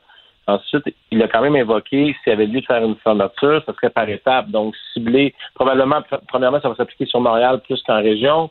Certains types d'établissements certains secteurs, puis au final, je fallait aller en, fermeture de tous les établissements. Donc, honnêtement, aujourd'hui, mon début de journée m'a rendu plus euh, maussade. en fin de journée, on, se dit que finalement, le vent tourne en quelque sorte dans la compréhension, dans le message qu'on envoie euh, depuis euh, quelques semaines au ministère. Bon, ben, je suis content pour vous. Tant mieux, parce que j'avais l'impression, j'avais l'impression qu'il voulait pas vous fermer, mais qu'il faisait tout pour que vous fermiez par vous autres mêmes. Parce que, tu sais, ils ont, ramené ça à minuit, donc vous perdez des belles ventes. Euh, bon, 50 de la, de la place qui peut être occupée.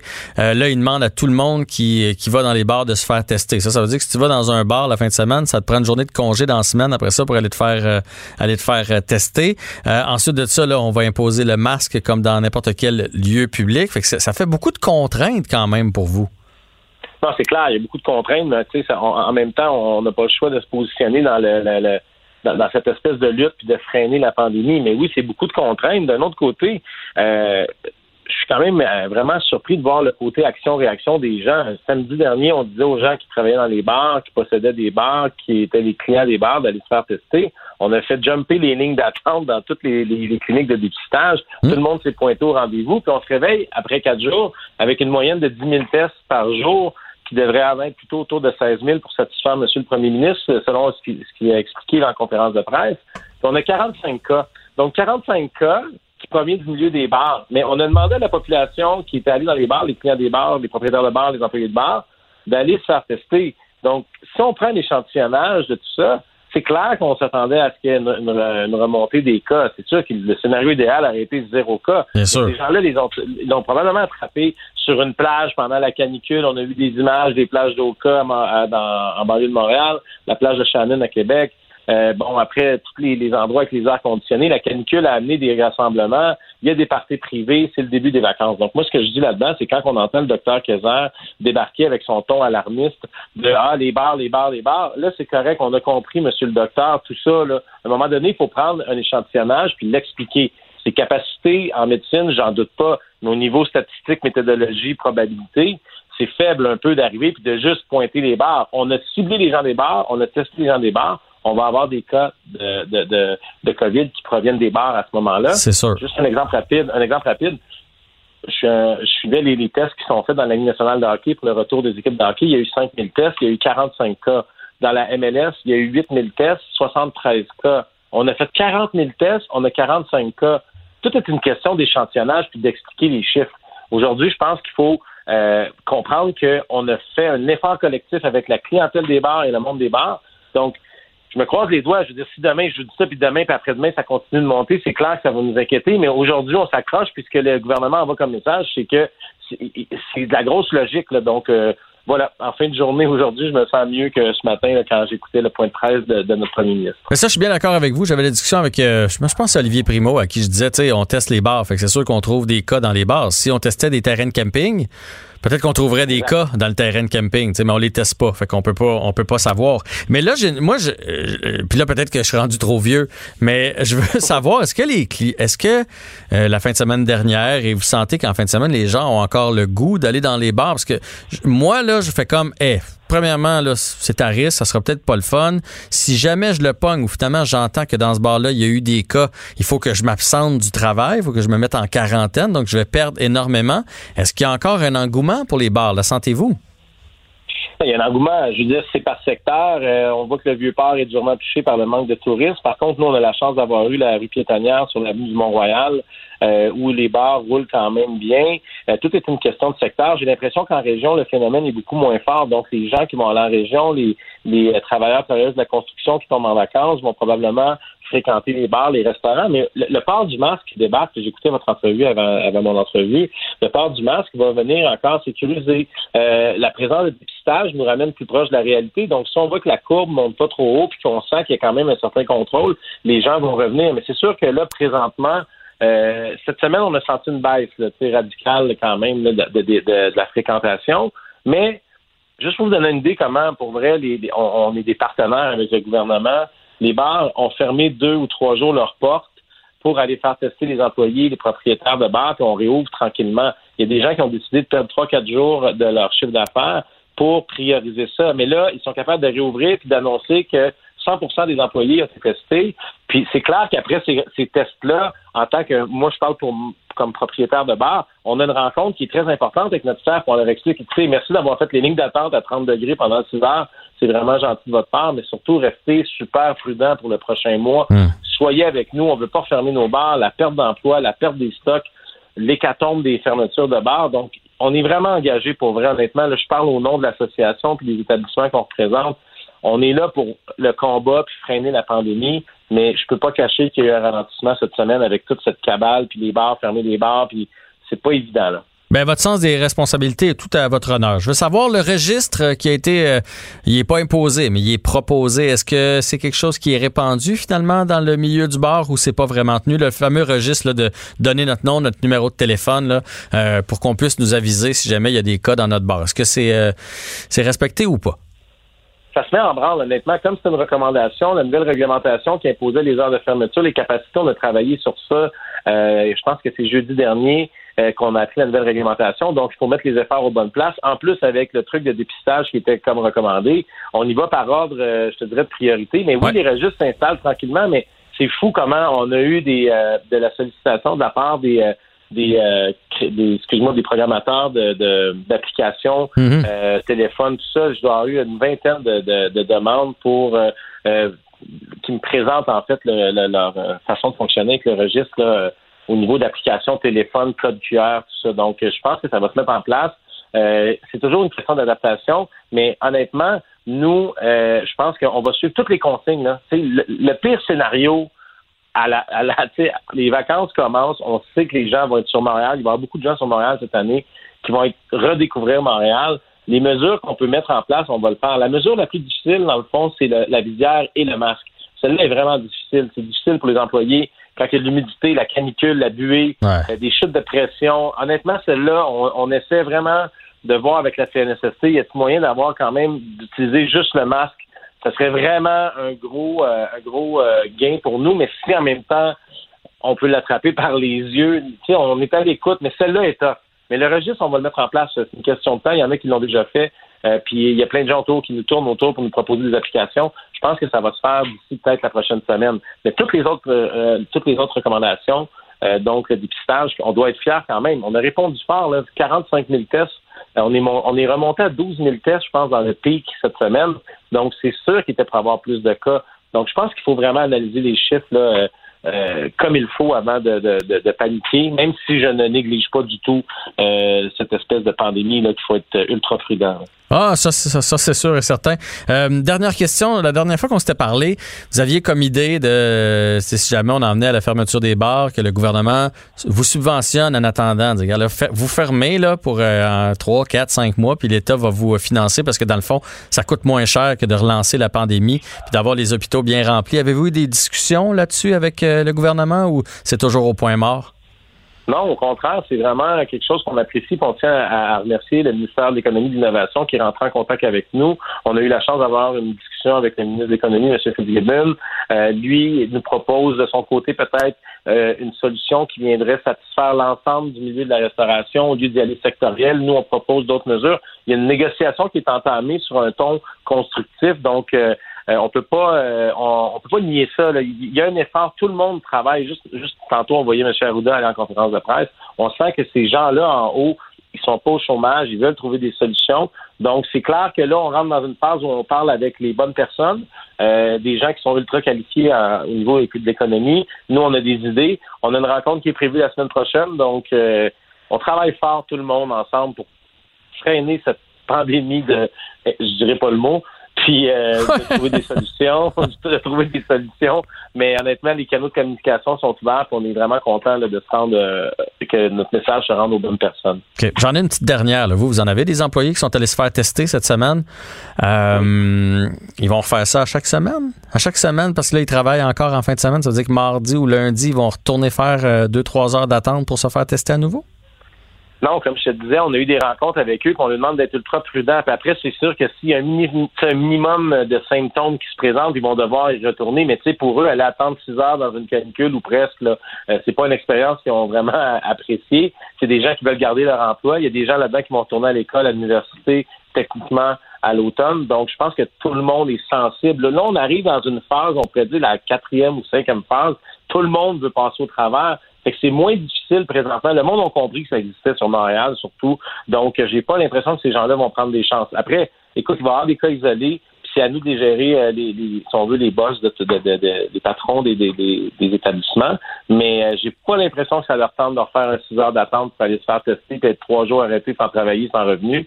Parce que comme on les a réengagés, ils ont arrêté le PCU. Donc, il y a des enjeux, il y a beaucoup d'enjeux autour de prendre juste une chance de d'aller dans une un party privé ou whatever what. Donc, j'ai pas l'impression que ces gens-là vont, euh, vont se mettre euh, en, à risque. Mais écoutez, on va voir les prochains jours comment ça va se passer. pour l'instant, je sais que tout le monde a collaboré. Puis encore une fois, la NABQ est fière de sa gang et de ses, établissements qui ont participé euh, rapidement et massivement à cette campagne de dépistage pour le milieu des bars. Ben, on va suivre ça de près. On va vous souhaiter bonne chance et euh, on va souhaiter pas se reparler. Si on se reparle pas, ça veut dire que tout va bien et qu'il n'y a pas d'éclosion dans le milieu des bars. Pierre Thibault, président fondateur de la nouvelle association des bars euh, du Québec. Un grand merci du temps accordé aujourd'hui. Content d'entendre votre sourire dans votre voix.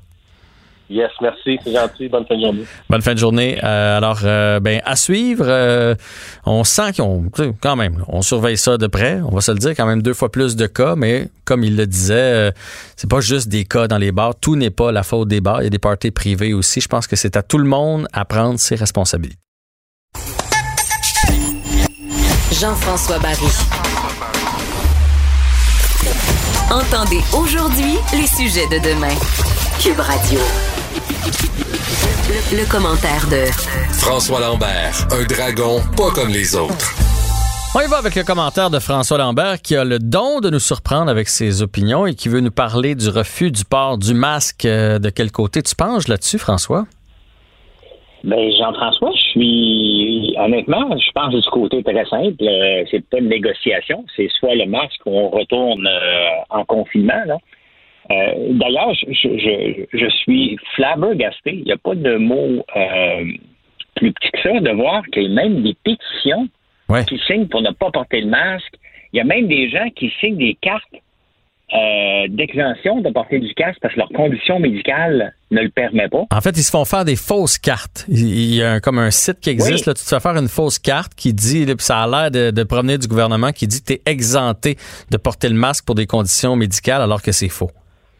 Bien, Jean-François, c'est tellement faux et tellement ridicule. Tu as des conditions médicales.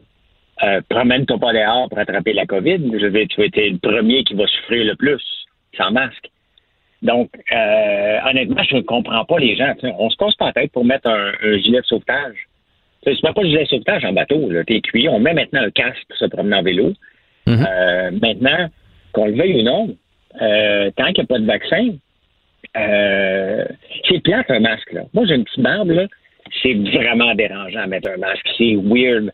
Ça, pour moi, là, c'est illogique, mais malheureusement, c'est dans c'est là qu'on est rendu comme société. Mais, j'ai pas le choix, je vais le faire. Je trouve qu'on chiale vite parce que tu sais moi là je fais beaucoup de salut bonjour cette semaine, fait que je suis obligé de le porter là-bas, on, le porte, mais tu sais dans les fêtes euh, une fois que je suis sorti de la bâtisse dans mon auto, je l'enlève à nouveau, chez nous je l'ai pas, à l'extérieur je l'ai pas, je veux dire, il y a pas grand monde qui va porter ça 12 heures par jour là, c'est pas si incommodant que ça. Puis euh, il s'agit de trouver le bon. Moi c'est le, le, conseil que je donnerais aux gens Oui, il y en a qui tu respires un peu moins bien, il y en a qui montent trop haut pour le genre de face que tu as, mais trouvez-vous un masque avec lequel vous êtes confortable, puis c'est quand même pas la fin du monde?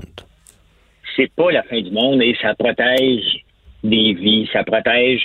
Puis les gens disent non, le microbe passe au travers. Regarde, les études ont montré que euh, deux personnes qui n'ont pas de masque euh, ont des chances très grandes de l'attraper sinon un des deux.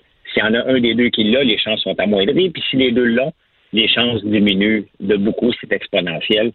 Moi, pour moi, quand je vois des gens signer des pétitions, se trouver des cartes, des fausses cartes pour s'exenter, je dis, OK, ces gens-là sont, euh, je dirais même, sont, sont inconscients, mais presque insouciants de, de vivre en société. Tu sais, tu sais c'est. on va faire un lien. Tu sais, moi, j'habite en campagne maintenant. Et il y a toujours euh, des. Euh, toujours un voisin qui vient dire qu'il y a des ménagers en campagne pour avoir la paix, puis il aimerait ça que tu ne fasses pas marcher tes tracteurs le, trop de le matin. Je sais, j'en ai un voisin comme ça, puis il n'écoute pas probablement, j'espère. hey, mais François, il y a même des gens, il y a un petit mouvement sur, euh, sur les médias sociaux qui dit samedi, là, on sort tout pas de masque, puis on rentre dans les magasins pas de masque pour voir comment les commerçants vont réagir, puis comment la personne va réagir. Ça, c'est vouloir mettre le trouble. C'est vouloir mettre le trouble, c'est vouloir mettre les commerçants inutilement dans le trouble, parce que la réalité, euh, ça ne devrait pas être à eux d'appliquer la loi euh, par rapport à ça, selon moi. Il devrait avoir la police est là pour donner des étiquettes, elle est là pour avertir. Les commerçants ont déjà plein les baskets. Regarde, si tu veux le porter, il peut le dire, d'ici, mais je te servirai pas. Mais la réalité, c'est qu'il y en a des, des, des clowns. il y a une fille qui a mangé un coup de poing d'en face chez Couchetard cette semaine. Oui, oui, oui, parce qu'elle a dit, il y avait quelqu'un qui était dans sa bulle, disons ça comme ça, puis elle a dit, elle, euh, son mari a le cancer ou quelque chose comme ça. Là, je me souviens plus exactement de pourquoi c'était vraiment important pour elle de ne pas attraper euh, la COVID. Puis elle a demandé à l'autre personne de se tasser, puis elle a mangé un coup de poing d'en face.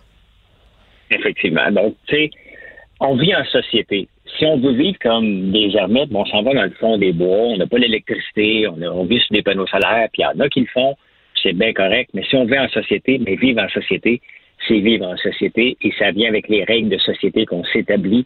Euh, il n'y a pas de complot, OK? Euh, la COVID, elle tue des personnes âgées, mais elle touche tout le monde. Donc, il faut arrêter de voir des complots, il faut arrêter de voir que nos, nos euh, libertés sont primées, brimées, puis honnêtement, moi, je suis découragé. Quand j'ai vu ça, je me dis, OK, le monde, là, vraiment, ils cherchent des bébêtes, ils n'ont rien à faire. Allez travailler, vous allez, vous allez pas avoir le temps de penser à ça. Oui, ça, c'est un bon point. Lâcher la PCU et aller travailler. Mais bon. On... C'est ça qu'il a dit. Ouais. tu voulais aussi, aussi nous parler des villes versus les campagnes. Ben écoute, Jean-François, ça, c'est un mouvement qui est très, très, très intéressant comme mouvement de société parce que euh, moi, mon père est venu s'établir à la campagne dans les années 70, justement, lorsqu'il y a eu un retour à la Terre.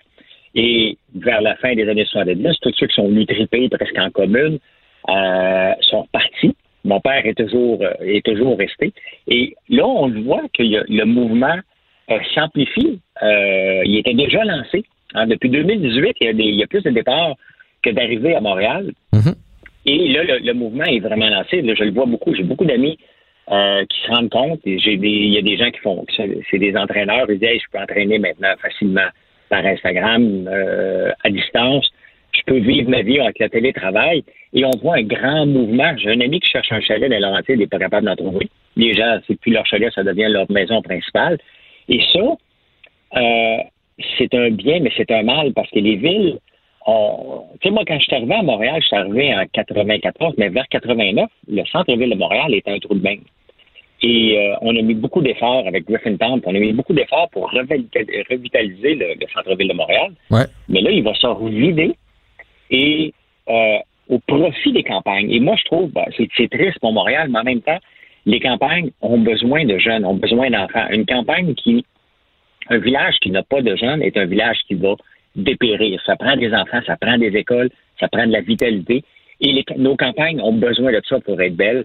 Et c'est triste pour Montréal, mais c'est un, moi, je trouve que c'est un, une très bonne nouvelle pour les campagnes qui ont besoin de cet amour-là, qui ont besoin de cet argent qui, euh, qui arrive. Donc, l'argent ne sera plus concentré que dans les grandes villes de Montréal, Québec, Sherbrooke, Trois-Rivières, etc. Mais l'argent, maintenant, va être déplacé un peu partout. Donc, parce qu'il y a des gens qui ont des bons revenus, mais qui vont faire du télétravail mm-hmm. euh, de la campagne. Et ça, moi, je trouve qu'on on assiste à un mouvement de, de euh, mouvement citoyen en société qui va être très intéressant. Est-ce que ça va durer comme les années 70 qui n'a pas duré?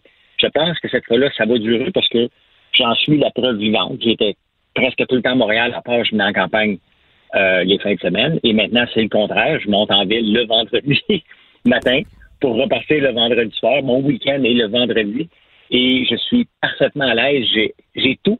J'ai accès à tout, tout, tout de la campagne et je trouve ça fantastique. Ah ben écoute, euh, j'en doute pas. Puis là, ça sera pas juste la banlieue. Pour les gens qui nous écoutent, c'est pas la banlieue, c'est la campagne un petit peu plus loin. Moi, j'ai un ami qui est graphiste et lui, il a fait ce choix de vie-là. Il s'est entendu avec son boss. Puis il travaille de la maison. Il est à Louisville, qui est à 1h10 à peu près de, Montréal. Écoute, je, suis allé chez eux l'autre fois, je l'enviais. Il a sa petite maison, il est inscrit dans sa ligue de balle donnée, il a du terrain, il est relax, il est détendu.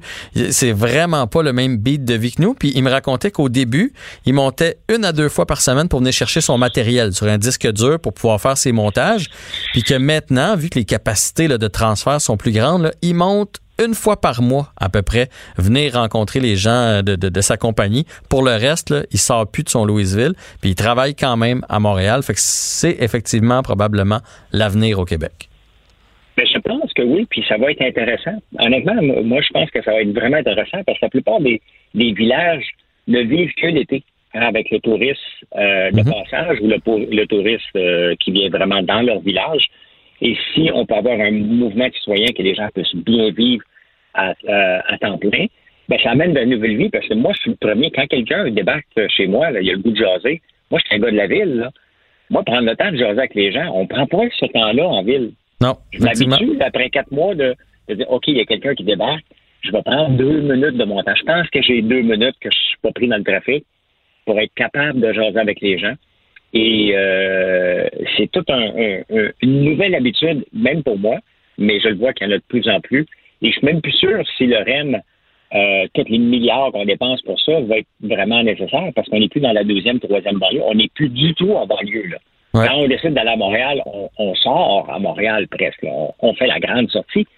Mais euh, c'est un mouvement citoyen que je trouve ça très, très, très intéressant et pour les gaz à effet de serre aussi. Hein, le, plus grand émetteur de gaz à effet de serre, c'est les gens de la banlieue qui viennent travailler en ville. C'est connu, c'est problématique.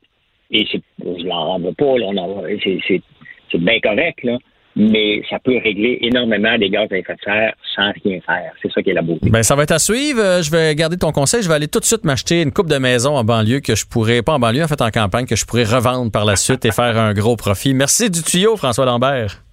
Ben, t'aurais dû le faire avant parce que là, il était un petit peu trop tard. Zut. hey, bonne journée à toi. On se reparle demain. Jean-François Barry. Le seul retour qui vous fait sentir en vacances, même dans le trafic. Cube Radio. Mon moment de détente de la semaine, chronique 20 de Patrick Daisy, qui est chroniqueur 20 au Journal de Montréal, Journal de Québec et co-animateur de la balado Méchant Raisin ici à Cube Radio. Je lui ai dit la semaine dernière que j'avais visité Châteauneuf-du-Pape, que j'adorais cette région et tu m'as préparé une chronique sur un des cépages très populaires là-bas. Écoute, euh, je t'ai pris au mot, euh, j'ai, puis parce que j'aime bien ça aussi, le, grenache, en fait, qui est un cépage, je te dirais presque d'avenir, parce que, euh, évidemment, on, le retrouve à Châteauneuf-du-Pape, en grande quantité là-bas, mais c'est un cépage aussi, en fait, qu'il faut savoir, c'est qu'il n'est pas originaire des Côtes-du-Rhône. Ben non. Eh non, il vient plutôt de, d'Espagne, en fait. donc, du côté de l'Espagne, de l'autre côté des Pyrénées, au nord-est. Donc, si tu regardes un peu le Barcelone, c'est un petit peu plus à l'écart. Euh, c'est pris, par exemple, là, avec les Pyrénées. Et tu euh, dans le royaume d'Aragon, les plus vieux cèpes de, grenache que là-bas on appelle le garnacha, en fait. Euh, donc, on, pensait d'ailleurs que le, grenache venait de Sardaigne, qu'on appelait le canono. Je sais pas si tu as déjà vu des vins, là, le canono de Sardaigne, qui est très bon par Non, j'avais jamais vu ça, mais tu piques ma curiosité. Si tu vois ça passer, il y en a un, un, vin, écoute, euh, je pense que ça, se vend 16-17 dollars à la SAQ. Là. Canono, ça s'écrit avec deux N, O-N-A-U, donc aux, aux, auditeurs, si vous voulez euh, un peu euh, explorer. Mais revenons donc au Garnacha, qui, pousse sur des très, très, très vieux cèpes là-bas.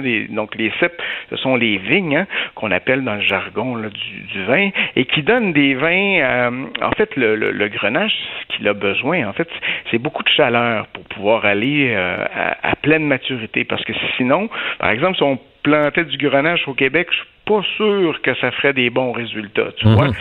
Donc, en plantant ton grenache dans des sols euh, justement où il fait très chaud, il n'a pas peur justement là du côté de la sécheresse. Il est très endurant et euh, ce qui va lui permettre de, développer un haut taux naturel de sucre? Et ça, ben, tu le vois, tu, l'as expérimenté justement avec les châteaux neufs du pape. Souvent des vins là avec des, forts taux d'alcool. Hein, on est dans on n'est pas dans la douceur, euh, on n'est pas dans le léger, si je peux dire. Là. On est autour là, de 14-15 degrés d'alcool. Il faut y aller doucement. Ce sont des vins qui euh, habituellement demandent d'avoir euh, à manger. Là. Tu prends pas ça à l'apéro. non, non, tu prends ça avec un bon repas bien copieux. Moi, j'aime le côté gras de ces vins-là. Oui, oui, oui, puis éclatant aussi, hein, le, le, le, côté aussi bien parfumé, hein, ça, les, les, les, la réglisse, souvent, on va, on va retrouver ces notes de réglisse là, dans, dans, le, dans le grenache.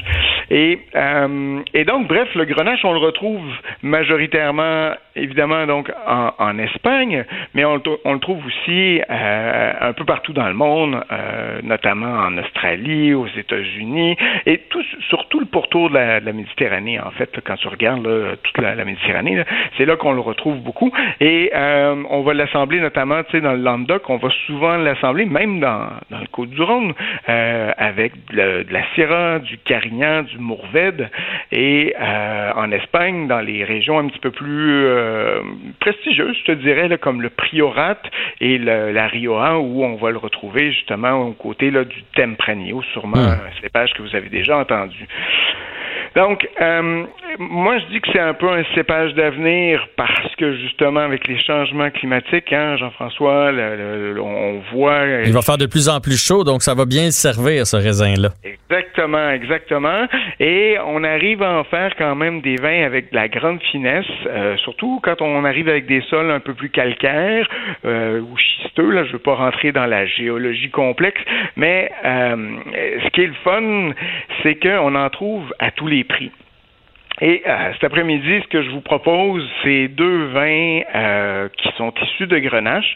Le premier, tu le connais probablement, ça s'appelle Borsao. Ça, c'est un passe-partout incroyable à moins de 12 dollars. Exactement, Jean-François. Euh, du grenache 100%. Ça, ça vient de Campo de Borgia. Campo de Borgia, là, c'est une petite euh, coop, euh, c'est une coop. C'est pas une petite coop, c'est une grosse coop en fait. Donc une coop, ça veut dire que tous les vignerons apportent leurs raisins à la coop et c'est un vinificateur en chef qui va assembler tous les, apports des, des, des vignerons puis il va en faire un vin, ce qui permet et c'est dans en plein centre de l'Aragon. Donc, tu as des vignes là-dessus, là, mon ami, là, qui ont une centaine d'années et c'est vendu à des prix carrément dérisoires. Donc, 11,90 14,5% d'alcool. Faites attention, vous allez voir, c'est une bouteille avec une euh, capsule à vis et ça, euh, souvent, ça va apporter des notes de réduction. La réduction, c'est ces espèces de petites odeurs un peu là, de d'allumettes ou de, de carton. Là. Hmm. Et ça, là, la meilleure façon de, de, de faire passer ça, c'est de le mettre en carafe. Là, OK. Même si c'est un vin à 12 on le dépose en carafe. Ah, ça n'a aucune importance, hein, le prix. C'est pas parce que c'est un vin cher qu'on peut pas le mettre en carafe. Au contraire, c'est pour justement le faire respirer. Puis souvent, vous allez être surpris là, du, euh, de, la différence entre. Prenez par exemple un verre, une fois que vous venez de l'ouvrir, puis après ça, vous en prenez un douce. Je termine avec le domaine, le domaine de la montagnette. Je sais pas si tu connais ça. C'est un côte du Rhône. Donc on revient du côté en fait euh, de la France. Domaine de la montagnette 2019, Grenache en gros grosse majorité. Euh, c'est 17 16,90. C'est un beau bonbon. C'est un petit peu funky. Si vous aimez le vin nature, vous allez aimer ça. C'est très, très, très joyeux et c'est surtout goulayant, euh, beaucoup de parfum, euh, un vin qui en donne beaucoup, beaucoup pour son argent. Franchement, pour 17 c'est difficile de trouver mieux. Voilà, mon ami. Ben, disponible à la SAQ, ces vins-là. Et j'ai cherché Sardaigne aussi. Là, ça vous en sort. le canonneau de Sardaigne, ça vous le sort facilement sur le site de la SAQ. Un grand merci encore une fois, Patrick, de faire notre éducation comme ça. Ça fait plaisir. Puis, euh, ben, santé à tout le monde. Santé! On se retrouve demain pour l'édition du vendredi. Bonne fin de soirée. Cette émission est maintenant disponible en podcast. Rendez-vous dans la section balado de l'application ou du site cube.radio pour une écoute sur mesure en tout temps. Cube Radio, autrement dit. Et maintenant, autrement écouté.